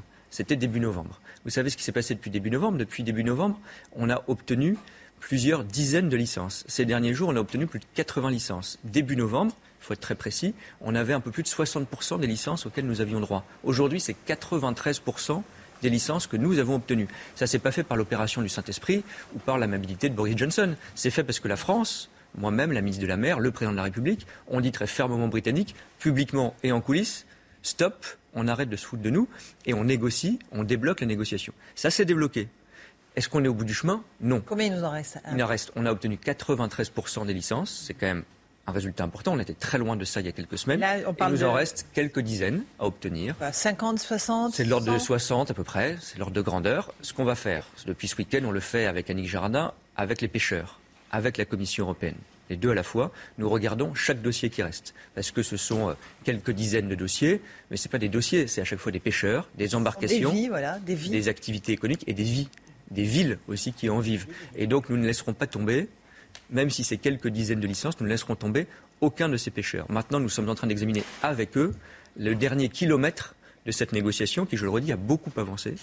Ça, ça peut être le dialogue sur certaines licences et ça peut être le contentieux juridique sur d'autres licences. Ce sont les options. D'ici mercredi, nous réunissons les pêcheurs avec Annick Girardin pour définir avec les professionnels, avec les élus des régions concernées, la dernière euh, étape de cette stratégie de pression et de dialogue. Euh, vous allez là euh, prendre euh, l'avion pour euh, la Hongrie. Vous allez, avec le président Macron, rencontrer Viktor Orban, qui n'est donc pas qui est un opposant politique, mais qui est un partenaire européen, comme l'a souligné le président lors de sa conférence de presse. Qu'est-ce que vous allez lui dire à Viktor Orban? Et d'ailleurs, évidemment, le fait que vous le visitiez en tout dernier a une, une force, forte portée symbolique. Oui, je le dirais aussi autrement. Le président de la République est le seul qui, dans en quatre ans de mandat, quatre ans et demi aujourd'hui, aura visité l'ensemble des pays de l'Union européenne. C'est un engagement très fort, y compris ceux avec qui c'est difficile. Il est allé en Pologne l'an dernier, il va en Hongrie ce matin. C'est effectivement le dernier, vous n'a pas échappé qu'on avait quelques désaccords, et la méthode est la même. On dira à Victor Orban, le président de la République dira à Victor Orban ce qu'on pense des sujets euh, d'état de droit, d'atteinte à un certain nombre de libertés qui sont très préoccupants. C'est un combat politique, mais on le voit malheureusement dans les déclarations euh, du Guantanamo à la française euh, ou des attaques contre les journalistes que ces problèmes se posent chez nous aussi. C'est un combat qu'on mène pour la France, d'abord, ce combat sur les valeurs. Et nous avons d'autres sujets. Vous allez mener le combat pour la France en, en Hongrie Mais c'est un combat, Madame Ferrari, pour les valeurs européennes. C'est pas seulement en Hongrie qu'on attaque euh, parfois la liberté des journalistes, des universités ou de l'opposition. Il y a des gens qui tiennent ce discours en France. Même Éric Zemmour, depuis qu'il est à Budapest, il a pris les mots exacts de Victor Orban sur la propagande LGBT, par exemple. Donc on voit bien que, malheureusement, le rayonnement politique de ces L'université idées. française est attaquée de la même façon que l'université c'est Non, ce que je dis, c'est qu'il y a des candidats à l'élection présidentielle qui pensent que ces valeurs auxquelles je tiens, qui sont européennes, la liberté de la presse, l'indépendance des juges, le respect de toutes les oppositions et un discours qui soit plus apaisé que celui qu'on entend, il y a des gens en France, comme Éric Zemmour, comme Marine Le Pen, qui prennent Victor Orban pour modèle, qui le défendent. Et donc moi je mène ce combat, pas seulement en Europe, mais aussi chez nous. Mais il y a des sujets sur lesquels même avec la Hongrie, même avec Viktor Orban, nous avons des coopérations européennes qui fonctionnent sur la politique de l'énergie, sur la politique industrielle, sur le plan de relance européen. Viktor Orban a soutenu le plan de relance européen. Il est autour de la table de l'Union un européenne. C'est aussi un partenaire, aussi difficile soit-il, mais ça ne veut pas dire, parce qu'on travaille sur certains sujets, qu'on met notre langue dans notre poche sur des sujets de valeur, d'état de droit, parce que ça se passe en Hongrie et parce que c'est un discours qui contamine le débat politique européen. Euh, Qu'est-ce que vous allez faire après la présidentielle? Personnellement, Bah oui. Écoutez, ça dépend d'abord du vote euh, des Français. Il ne vous a pas échappé que je travaille avec Emmanuel Macron. Je souhaite qu'il soit candidat. Je souhaite même qu'il soit réélu dans cette hypothèse. Et ensuite, euh, le destin le dira, notamment la réélection que je souhaite. Et, et vous serez candidat aux législatives. On dit que vous vous battez en coulisses avec Marlène Chabat pour la septième Je me circonscription. bats avec personne, mais j'aspire à être candidat aux élections législatives. Pour vous frotter au scrutin. Mais moi, vous savez, ça fait peu de temps que je suis rentré en politique. Je revendique cette euh, nouveauté et cette fraîcheur. J'en ai pas honte. Mais si vous voulez euh, poursuivre un peu une aventure politique, un engagement, bah, je pense que c'est légitime d'aller au contact. Je le fais déjà. Mais aussi à l'élection, bien sûr. Ça me paraît sain. Vous avez tracté euh, ce week-end euh, à Paris, précisément dans cette circonscription. Comment vous accueillent les Français euh, alors que vous vantez le bilan d'Emmanuel Macron? Il y a plutôt un intérêt pour l'engagement politique. Moi, je suis agréablement surpris, sans être plein d'illusions ou de naïveté, que quand euh, vous distribuez des tracts un samedi matin, des gens qui sont en famille ou font leur marché, ils prennent souvent un peu de temps. Puis surtout avec euh, Elisabeth Borne, nous avons, euh, avec la ministre du Travail, fait ce tractage ensemble, rencontré beaucoup de commerçants, de restaurateurs en particulier, qui, je crois pouvoir le dire sans déformer les choses, sans exagérer, étaient heureux et reconnaissants des aides que nous avons apportées pendant la crise. Donc c'est ça aussi, ça ne veut pas dire que tout est bien. On entend aussi beaucoup de fatigue, beaucoup de colère. Donc on doit y répondre avec de nouvelles idées, de nouvelles propositions, plus d'engagement pour les cinq ans qui viennent. Merci beaucoup Clément Bonne d'être venu ce matin dans la matinale de CNews. À vous Romain Desarbes pour la suite. C'est News, il est 8h31. Merci à vous, Laurence Ferrari, à votre invité Clément Beaune, secrétaire d'État aux affaires européennes. On, a été- on accueille le docteur Brigitte Millot comme tous les jours. Bonjour, docteur. On va parler dans un instant de la situation en Grande-Bretagne. Et Boris Johnson a annoncé hier soir qu'un raz-de-marée arrivait au Royaume-Uni. Euh, un raz-de-marée de Covid. Que peut-on en penser? Que doit-on en penser? Quelles sont les dernières informations? On va voir ça avec vous. Euh, docteur Millot, Éric Zemmour en Arménie, trois- troisième jour de déplacement euh, du candidat à la Il doit rencontrer aujourd'hui des victimes arméniennes de la guerre avec l'Azerbaïdjan. Gauthier Lebret est sur place pour CNews. Et puis les chiffres chocs de l'Office français de l'immigration et de l'intégration, ils sont publiés dans le Figaro ce matin. Chaque année, 26 000 étrangers malades demandent à bénéficier en France de la procédure d'admission au séjour pour soins. Deux tiers de ces 26 000 demandes sont acceptées. Ce sont des soins gratuits, sans plafond de dépenses. On va tout vous dire dans un instant. Mais tout d'abord, ce qui s'est passé à Nanterre, c'est l'information à la une ce matin. Des catholiques menacés de mort lors d'une procession de l'Immaculée Conception. C'était mercredi dernier. Les faits n'ont été médiatisés que ce week-end. Une trentaine de fidèles de la paroisse Saint-Joseph des Fontenelles participaient à une procession au flambeau pour la fête de l'Immaculée Conception. Sur le chemin, des, des individus les ont pris à partie, hein, Chana. Et oui, ils ont insulté ces fidèles. Voilà sur le Coran, je vais t'égorger, ont-ils dit. Depuis, l'église a été placée sous surveillance. Rappel des faits avec Thomas Chama. Procession au flambeau a tourné court. Mercredi, une trentaine de catholiques s'élancent de l'église Saint-Joseph en direction de Sainte-Marie des Fontenelles à Nanterre pour célébrer la fête de l'Immaculée Conception. Sur leur parcours, une dizaine d'individus les prennent à partie. Un fidèle témoigne sur les réseaux sociaux. Au bout d'une centaine de mètres, pour notre premier arrêt, nous avons commencé à nous faire insulter par des passants. Ici, ce n'est pas une cathédrale. Vous êtes des couffards, des mécréants. Cassez-vous, vous, n'êtes pas chez vous. La tension monte et le groupe qui nous encerclait vient au contact. Voilà, sur le Coran, je vais t'égorger. Selon le Figaro, le parquet de Nanterre a ouvert une enquête pour menaces de mort ou de crimes et délits contre les personnes et violences en réunion.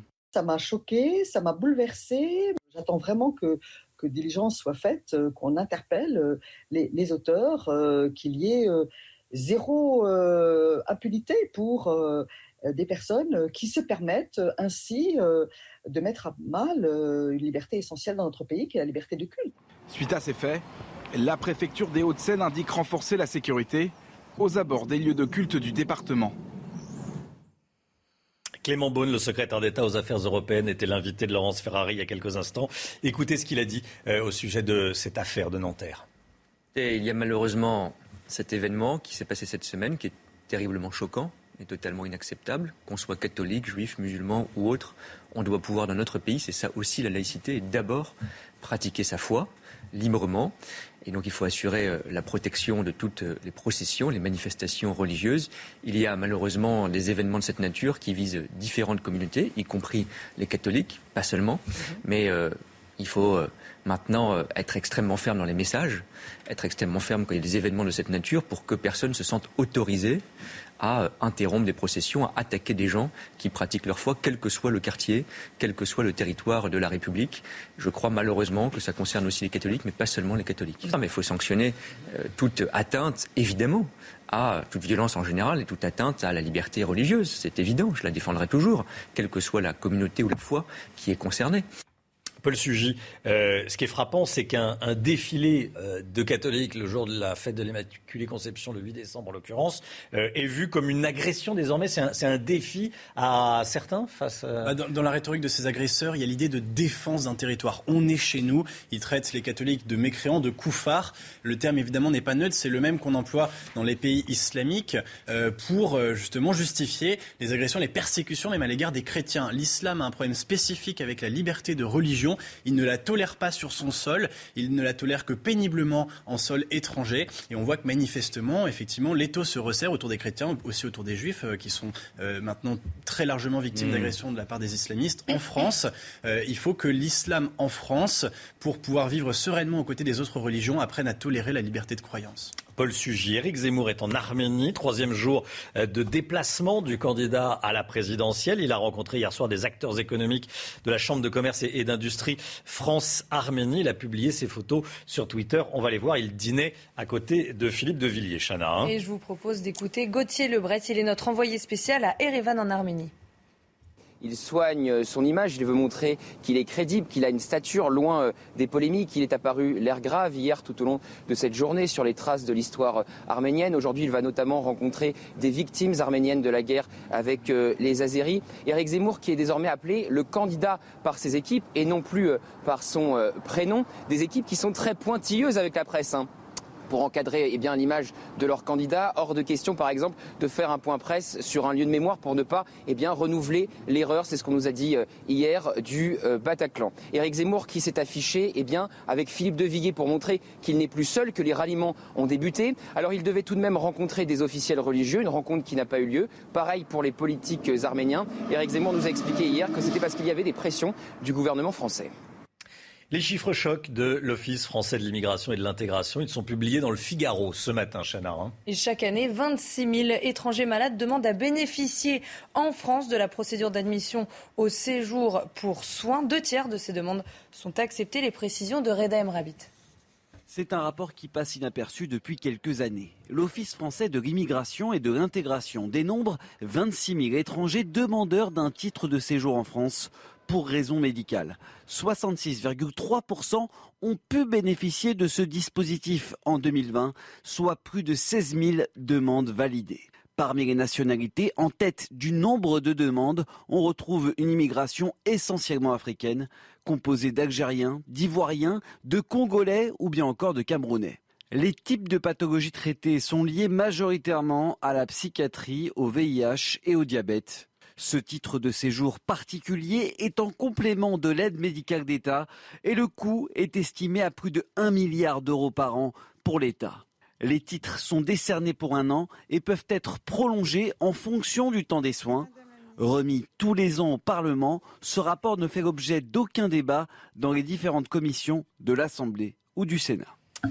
Dans l'actualité également, euh, cette agression, celle d'un employé de théâtre frappé de deux coups de couteau à Gennevilliers, dans les Hauts-de-Seine. Ça s'est passé samedi soir pendant la représentation, Chana. hein. Et selon nos confrères du Parisien, la victime aurait surpris deux hommes en train de voler des affaires dans les coulisses. Blessé à la cuisse, il a été transporté à l'hôpital. Heureusement, son pronostic vital n'est pas engagé. Quant aux deux agresseurs suspectés, il s'agit de deux migrants sans papier. Ils ont été interpellés dans la foulée. Pour Mathieu Vallès, secrétaire national adjoint du syndicat indépendant des commissaires de police, les voyous n'ont pas peur de tuer. Écoutez. Aujourd'hui, on a des voyous qui sont prêts à tout pour euh, commettre l'irréparable. En fait, pour voler un ordinateur, un téléphone portable ou même des biens qu'ils estiment de valeur, la vie pour eux n'a pas de prix. Et s'il faut sacrifier une victime, eh ben, ils le feront pour arriver jusqu'à leur fin, c'est-à-dire récupérer le butin et derrière souvent pour le revendre parce que après ils font du recel de vol, c'est-à-dire qu'ils revendent le matériel qu'ils ont volé auprès de personnes euh, dans la rue ou même euh, sur les réseaux sociaux ou encore sur internet. Il y a un sauvagement de la société qui fait que aujourd'hui les limites sont dépassées, il n'y a pas plus de violence mais il y a une violence qui est beaucoup plus dure et qui peut coûter la vie à tout moment, à tout coin de rue, à toute intervention, à tout vol pour euh, nos concitoyens. Un enseignant mis en examen pour incitation à la discrimination raciale ou religieuse, harcèlement moral et dénonciation mensongère. Son contrôle judiciaire lui interdit désormais d'enseigner. Pourquoi ces sanctions? Eh bien parce que lors d'un cours dans un lycée catholique d'Angers, il aurait invité l'un de ses élèves musulmans à changer de religion. Joint par le monde, ce professeur explique que c'était un trait d'humour mal compris. Il a désormais interdiction euh, d'enseigner jusqu'à son jugement.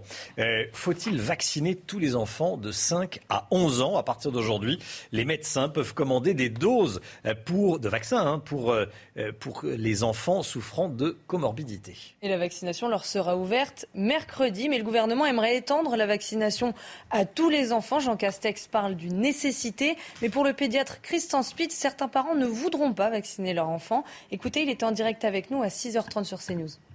Le problème va venir probablement des patients.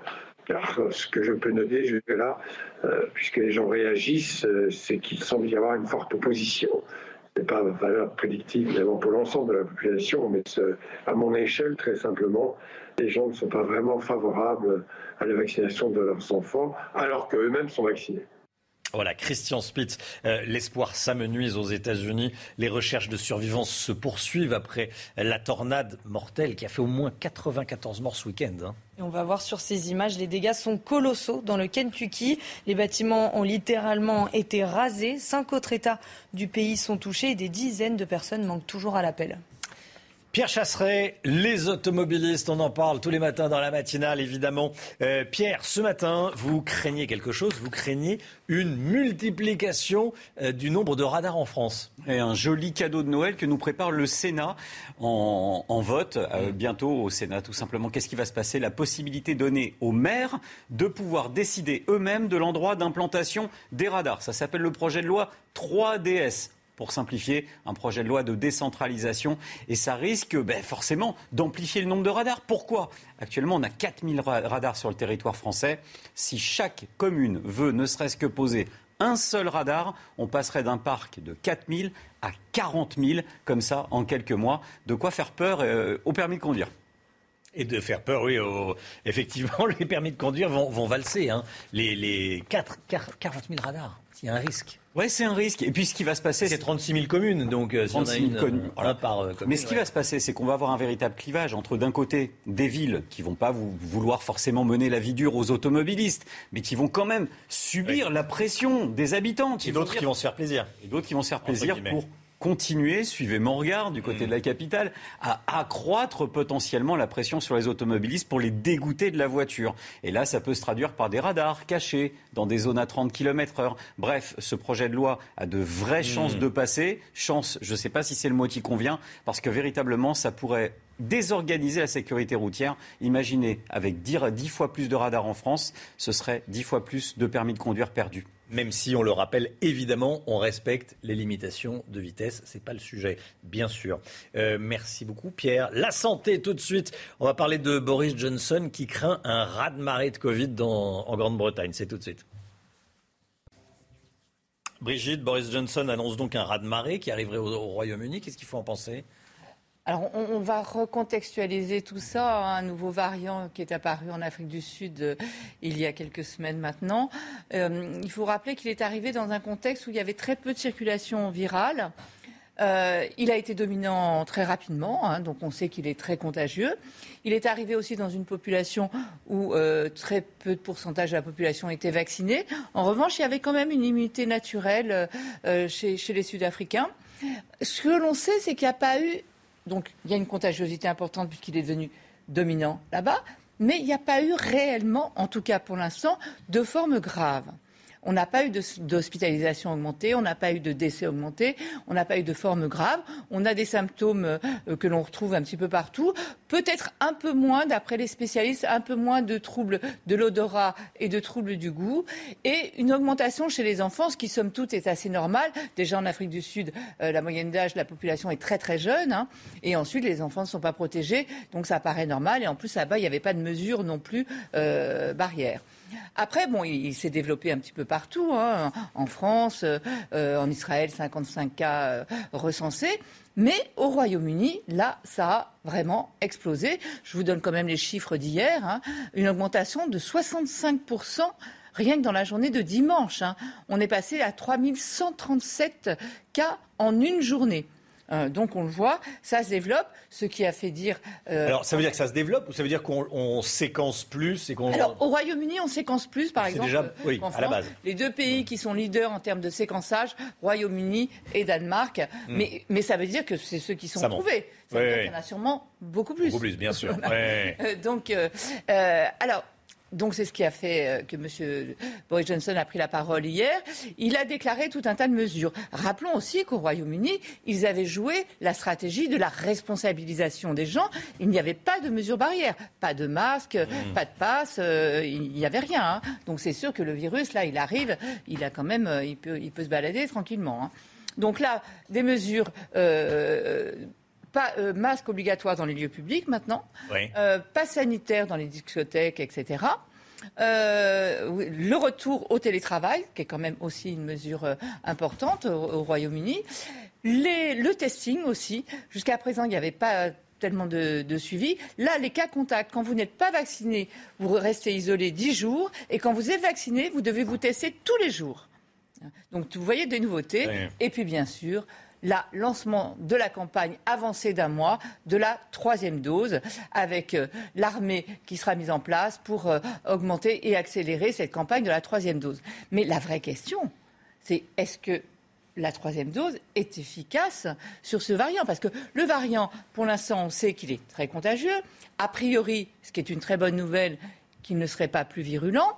Mais son échappement vaccinal, pour l'instant, ça aussi, on commence. Serait plus contagieux. Il serait très contagieux. Très Oui, voilà, c'est ça, oui, Il serait plus contagieux. peu virulent, hmm. mais est-ce qu'il va échapper au, vaccin? A priori, oui. On voit que les gens qui ont déjà eu leurs deux doses ah, le contractent. Mais s'ils le contractent sans ferme de forme grave, vous voyez, quand vous attrapez un rhume, c'est pas panique à bord. Hein. Hmm. Donc si on contracte la maladie avec simplement quelques petits symptômes, il Mais s'il est aussi dangereux que le Delta, et qui se diffuse beaucoup plus, on augmente le risque forcément parce que plus de Bien sûr que mécaniquement il y aura plus de risques, surtout qu'on a encore des gens qui ne sont pas vaccinés. N'oublions pas, revenons à la France.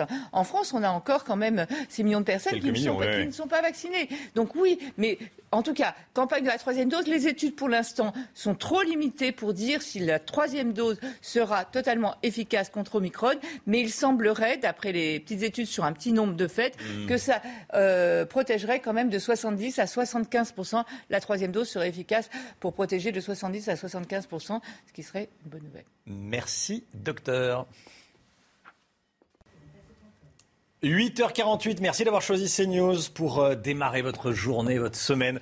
On se retrouve demain matin dès 5h55 avec Chana Lousteau, avec le docteur Brigitte Millot, avec Pierre Chasseret, avec Paul Sugy. Merci à tous et tout le reste de l'équipe.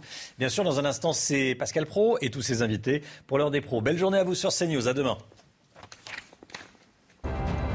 Tout de suite, Pascal Pro dans l'heure des pros.